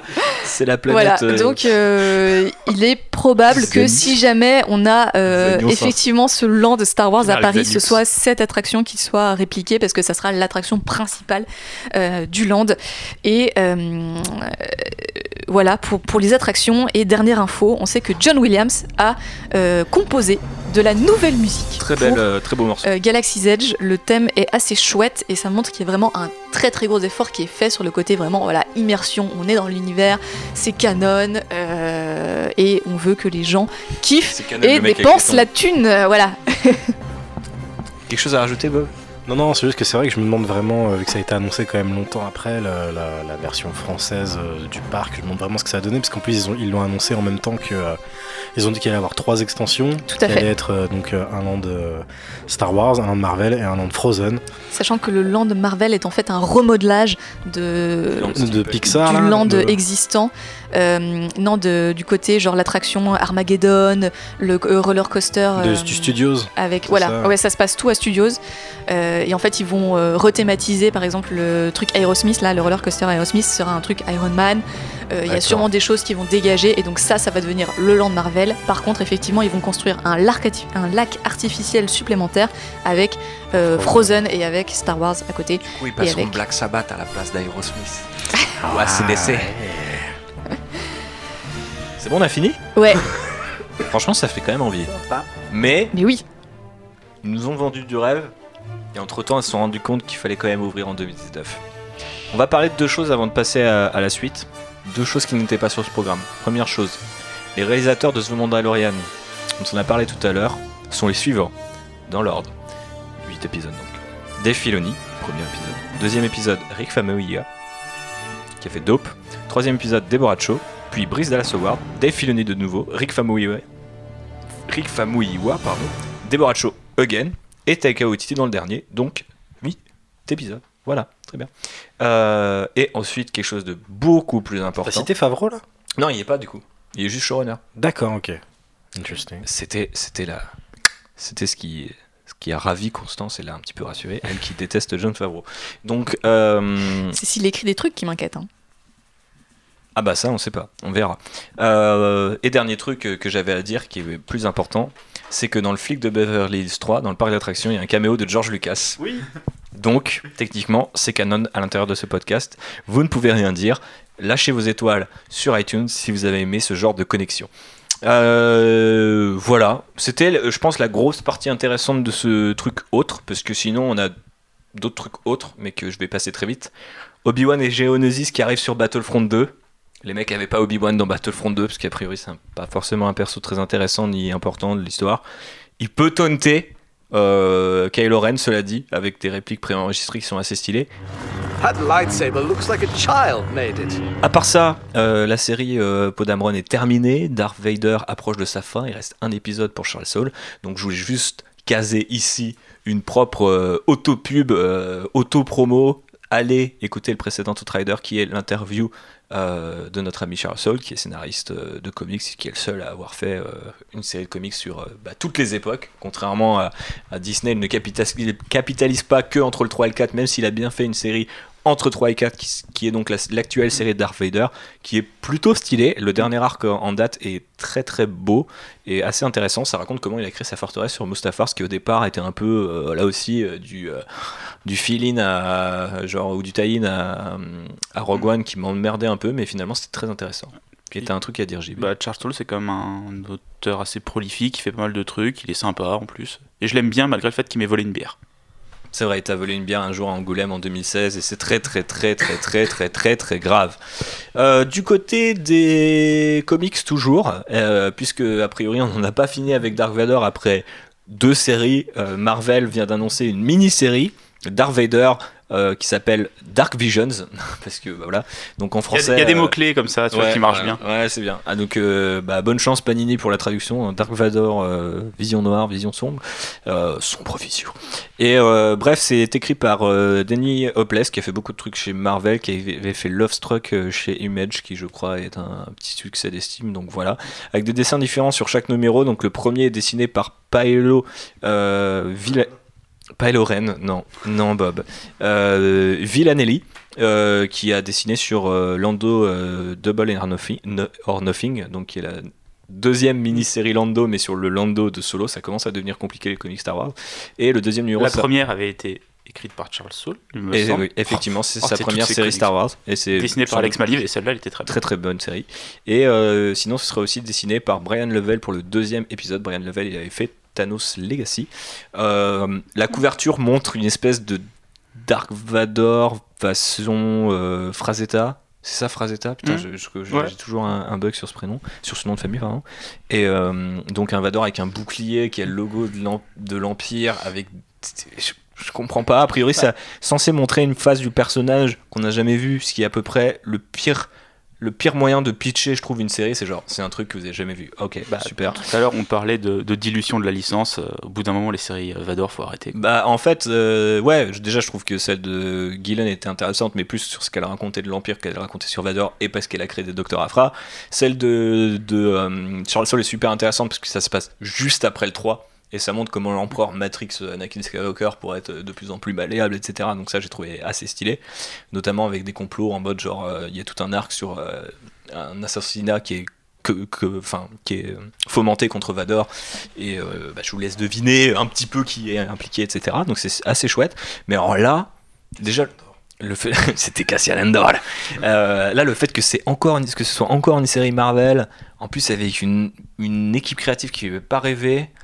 Alors on sait que Charles Soule, il le dit dans le, je vous spoil un petit peu. Je sais pas s'il le dit ou s'il me l'a dit en off, mais il a d'autres projets avec euh, Marvel, Star Wars, donc il y a d'autres trucs qui arrivent et il avait l'air de dire qu'il pouvait pas trop en parler. Donc je pense que c'est lié au neuf ou à des persos assez importants.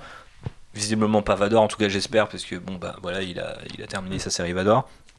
Mais j'ai l'impression qu'avec Marvel, euh, en plus depuis la relance de Marvel avec l'arrivée de Cebulski euh, et de nouveaux talents, les nouveaux talents ils sont sur, ou les talents qui marchent, ils sont sur, sur Marvel euh, Comics et pas euh, Star Wars Comics. Et, en plus là ils ont lancé Conan et je crois qu'il y aura deux séries Conan parce qu'il y a une première série et une mini-série qui a été annoncée.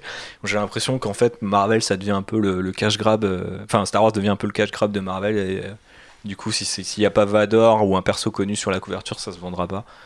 Donc euh, après peut-être que les ventes de Dr. Afra pourraient leur donner tort mais j'en suis pas sûr. Je sais pas. euh, J'ai pas regardé les chiffres de vente euh, récemment des comics. Donc, En tout cas, ça fait pas rêver et c'est pas c'est pas forcément le moment si vous vous demandez de vous mettre sérieusement au comic Star Wars.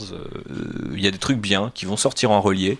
Donc euh, par exemple Bob, euh, voilà, il y a des trucs mais- qui sont déjà sortis en relié, mais typiquement la série Vador, euh, elle fait 25 numéros, donc ça va être quoi, Mm. 2 ou 3 TP, ça va se lire très bien, ou ils vont faire un omnibus euh, chez Marvel, donc ça va être pas dégueulasse. Euh, donc voilà, moi j'ai beaucoup aimé la série de Charles Soule, donc encore une fois, allez voir l'interview et je pense que ça fera un beau relié ou un beau truc à offrir par la suite si vous avez envie d'avoir un peu plus de trucs sur Vador sans que ça pète la mythologie. Il y a deux trois idées qui sont intéressantes et euh, c'est plutôt joli en termes de dessin. C'est pas c'est c'est pas le genre de série où ils ont fait un numéro qui est dessiné par un autre mec et ça a plus rien à voir. Enfin, je sais que ça c'est typiquement des gens qui lisent pas de comics, ils ont pas l'habitude, donc euh, voilà, je vous le dis, c'est plutôt quali. Et enfin, euh, dernière annonce, euh, Throne Treason, troisième partie, euh, du coup, sans doute d'une trilogie euh, de la réintroduction de Throne dans le canon officiel Star Wars. Donc toujours par Timothy Zahn, cette fois avec le l'empereur sur la couverture. Donc on avait Vador sur, sur le roman euh, 2 qui s'appelait, euh, je sais plus comment s'appelait le deuxième, je l'ai pas lu en tout cas. Je crois que je l'ai pas lu, je sais plus. Bref, j'ai lu le premier, c'est sûr. Et ça, ça se passera juste avant la fin de la saison 4 de Rebels. Donc le bouquin s'appelle Treason. Et sachant que le premier bouquin suggérait qu'il obéissait l'empereur parce que pour lui, euh, le système de l'Empire était euh, pas démocratique, mais euh, fonctionnait bien dans sa tête de logisticien en mode euh, c'est la meilleure façon de gérer une galaxie, vous inquiétez pas. Bon, gros discours de fascisme, mais plus ou moins, il avait l'air de dire que par contre, je suis pas d'accord sur certains trucs. Mais vu que ça se passe juste avant Rebels et qu'on sait ce qui s'est passé, enfin la fin de Rebels, et vu ce qui lui est arrivé dans Rebels, on va pas le spoiler maintenant parce que c'est encore assez récent. Il y a peu de chances que ça ouvre des portes euh, complètement ouf, donc on en reparlera au Ouais, moment où ça ah, sortira. Mais après, ça y est, on va dire la, la trilogie de réintroduction du personnage est faite. Il a eu son histoire dans Rebels. Après, maintenant, on peut raconter la suite en fait. Ouais, voilà. Donc, euh, bah, on espère. Bah. J'espère que la suite sera euh, intéressante. Je pense que vu là où, vu- là où Re- Rebels l'a amené, c'est possible que ça soit assez intéressant. Euh, en attendant, ça fera encore du front par Timothy Voilà. Zahn. Donc, si vous aimez Et- ce personnage, ça sera Et si les, les romans Star Wars vous intéressent pas trop, il y aura forcément une adaptation en comics, vu qu'il y a déjà eu adaptation du premier roman. Ouais, donc je pense que ça va Voilà. suivre en comics, effectivement. Et les adaptations sont quand même relativement fidèles, donc vous perdez pas grand chose à le, à le lire en BD.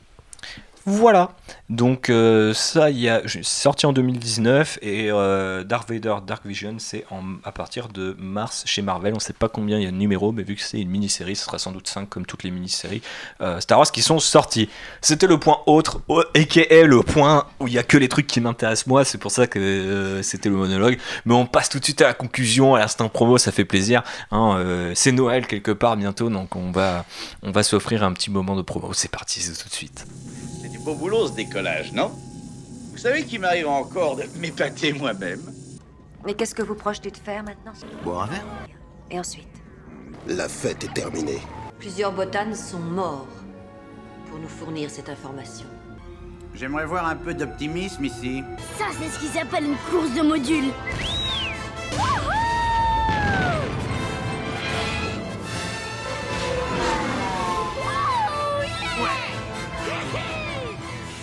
JB Oui.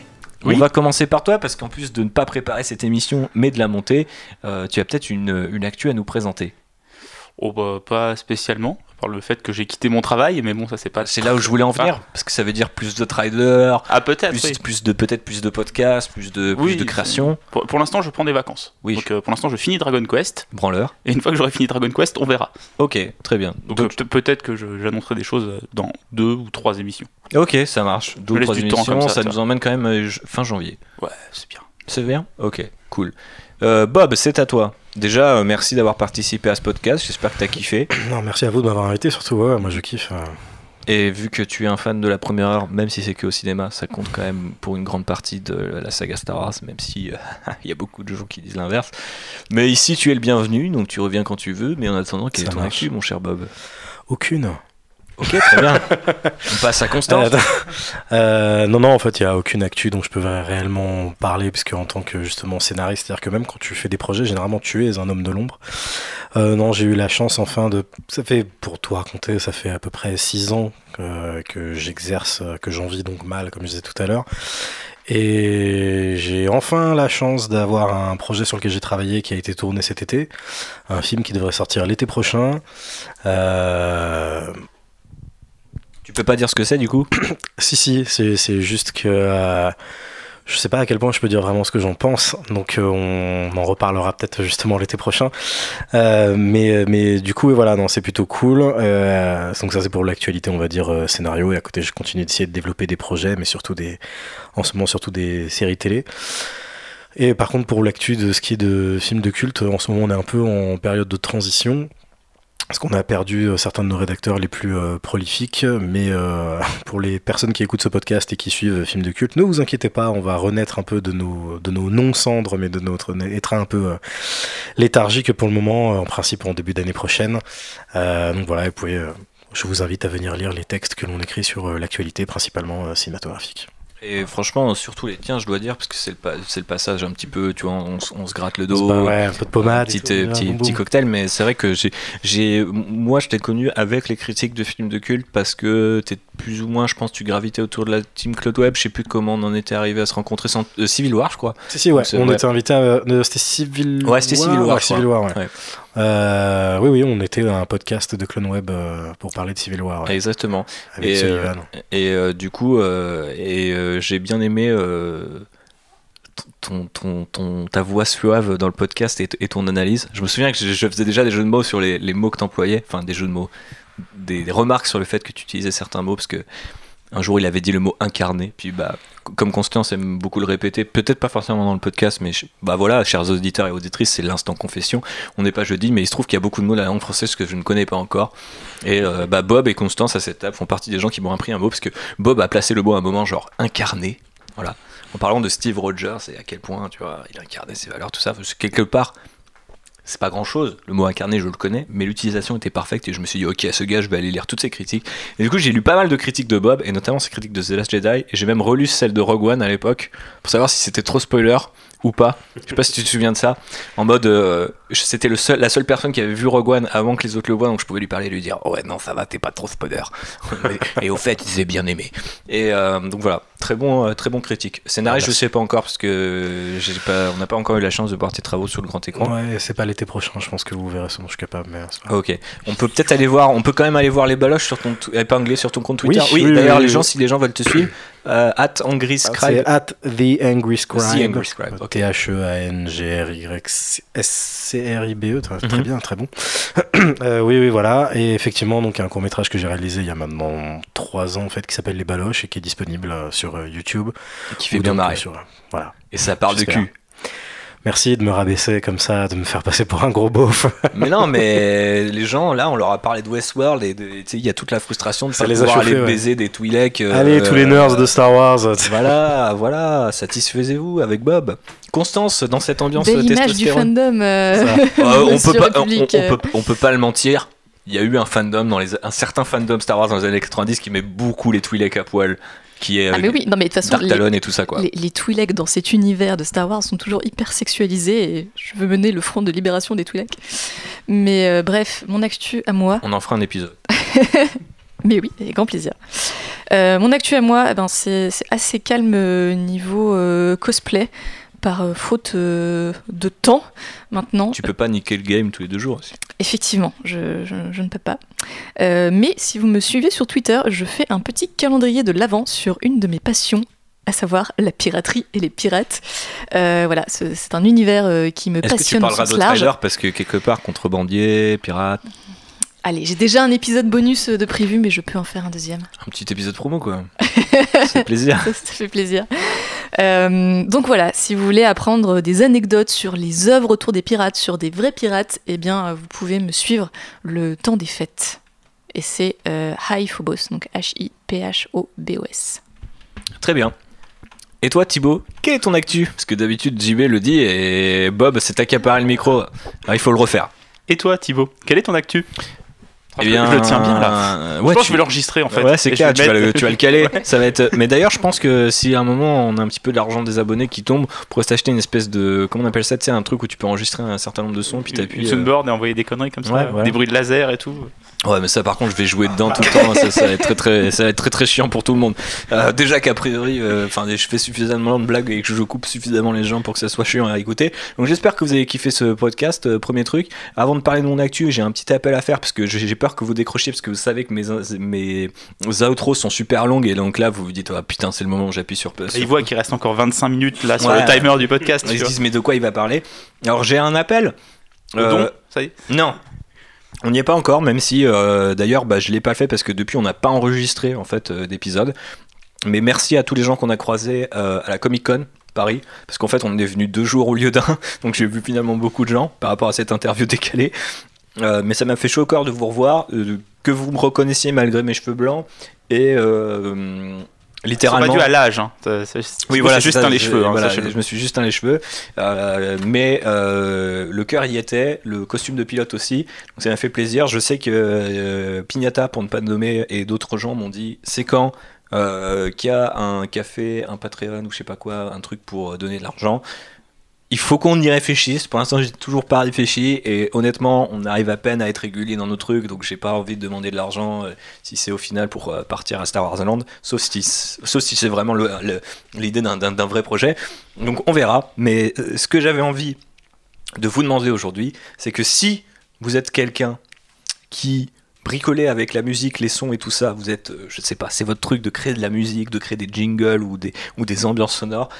S'il vous plaît, contactez-moi sur Twitter ou contactez le Twitter euh, SW euh, Outrider pour euh, eh bien nous proposer peut-être quelque chose parce qu'en fait on aimerait bien changer de générique. On aime bien hein, nos voix VF françaises que JB nous a. C'est pas un- une insulte Oui, à mais ses on talents. aimerait bien faire mieux. On aimerait bien faire mieux, peut-être un peu plus calé. On balancera quand même quelques répliques en VF et ou d'Ashrandar parce qu'on est obligé. Et ça fait partie de l'identité de marque qu'il ne faut pas diluer hein, dans un générique euh, BFM TV euh, type priorité sur l'actu, tout, tout, tout. Mais euh, peut-être que vous avez une ambiance euh, SF slash Star Wars à nous proposer. euh, potentiellement rémunérée parce que j'ai pas envie de faire mon gros schlag en mode donc euh, dans la limite de mes moyens mais on peut en discuter Du coup, moi, je peux être rémunéré pour les jingles que j'ai fait qui servent depuis 10 émissions Euh, on verra. Ah, mais je suis rémunéré en passion, tout me va. T'es rémunéré. Chips, euh, bah, le cake, c'est lui qui l'a payé, donc euh, moyen. Mais euh, non, mais c'est pas pareil, JB. C'est pas pareil. Moi, je C'est peux- pas pareil. Voilà, c'est ça. Non, mais c'est-à-dire que moi, je peux te payer des coups, je, je te recroise. tu vois, là, c'est peut-être quelqu'un sur internet que je vais pas voir, donc j'ai- j'aimerais bien lui donner un petit truc quand même. C'était une vanne, hein. Ah ouais, pas, obligé- t'es pas obligé de te justifier. hein. Bah non, mais tu sais, c'est comme un peu Han Solo quand tu lui parles de fric, le mec est un peu gêné. Bah, je suis pareil en tant que contrebandier. Euh, voilà. Et donc l'actu. Est-ce que Chewbacca il demande de l'argent? Non. Il Mais est non, là, mais, il est là dans les coups durs, tu vois. comprends pas, toi. Mais oui, c'est vrai. Mais moi, je suis là dans les coups durs quand même. Arrête de déconner. Euh, bref, je sais pas quel est mon actu. Euh, Bah, ton calendrier de l'avant. Ah oui, j'ai un calendrier de l'avant aussi, parce que Constance m'a copié. N'importe quoi Euh, J'ai publié le mien avant toi. Ouais, mais je l'ai dit avant. George Lucas. Waouh Tu vois, moi, je suis, je suis, je suis ces artistes euh, français euh, que, que George Lucas a saigné. Et, et toi, tu es ce, ce tyran à la solde du capitalisme. Mais bref, moi, je fais un, un, pod- un podcast. J'aimerais bien. J'aimerais bien, mais pour l'instant, ce n'est que un calendrier de l'avant sur les meilleurs personnages de Warhammer 40 000. Mon deuxième univers préféré après Star Wars. En fait, ça dépend les jours. Puis de toute façon, on sait que tous qu'un jour Star Wars, ça va devenir de la merde. Et donc, il faudra se réfugier dans un truc un peu plus nerdy. Et donc, euh, bah, j'irai parler de, de nazis de l'espace, mais cette fois de vrais nazis. Hein, euh, de vraiment, ils aiment personne à part euh, les humains et les humains euh, génétiquement modifiés. Donc voilà, si vous avez envie de découvrir un autre univers de SF complètement cinglé, enfin, beaucoup plus cinglé, vous pouvez aller consulter ça. Et sinon, bah voilà, on a d'autres idées pour la suite. Euh, de, euh, 2019, euh, on, on reparlera de ça dans l'épisode final euh, pour cette année euh, qu'on va devoir enregistrer bientôt parce que j'imagine qu'autour du 31 décembre, ça va commencer à être un peu chaud. On ne sait toujours pas quel sera le thème du dernier épisode de Trader de l'année, mais je sais que pour l'année prochaine, il y a un certain nombre de trucs qui fêtent leur anniversaire, dont la menace fantôme. Donc vous pouvez être au taquet là-dessus. J'espère que vous êtes chaud pour La le podcast sur la menace sera fantôme. présente. La sera présente avec les Tataris républicaines. hein. Bon, euh, sur ces belles paroles, on vous embrasse. Que la force soit avec vous. Au revoir. Ciao Bisous. Bye. Eh bien, Votre Altesse, c'est l'heure des adieux. Oui, je crois. Surtout, ne me remerciez pas tous à la fois. Alors T'as eu ton fric et tu tires ta révérence? Si on réussit à éviter que les bonnes femmes s'en mêlent, on devrait pouvoir se tirer de là. Oh. Eh, Tu fous la merde partout. Ne m'énerve pas, petit gars. Prends ta pelle et ton seau et va jouer. Allez, on y va, R2.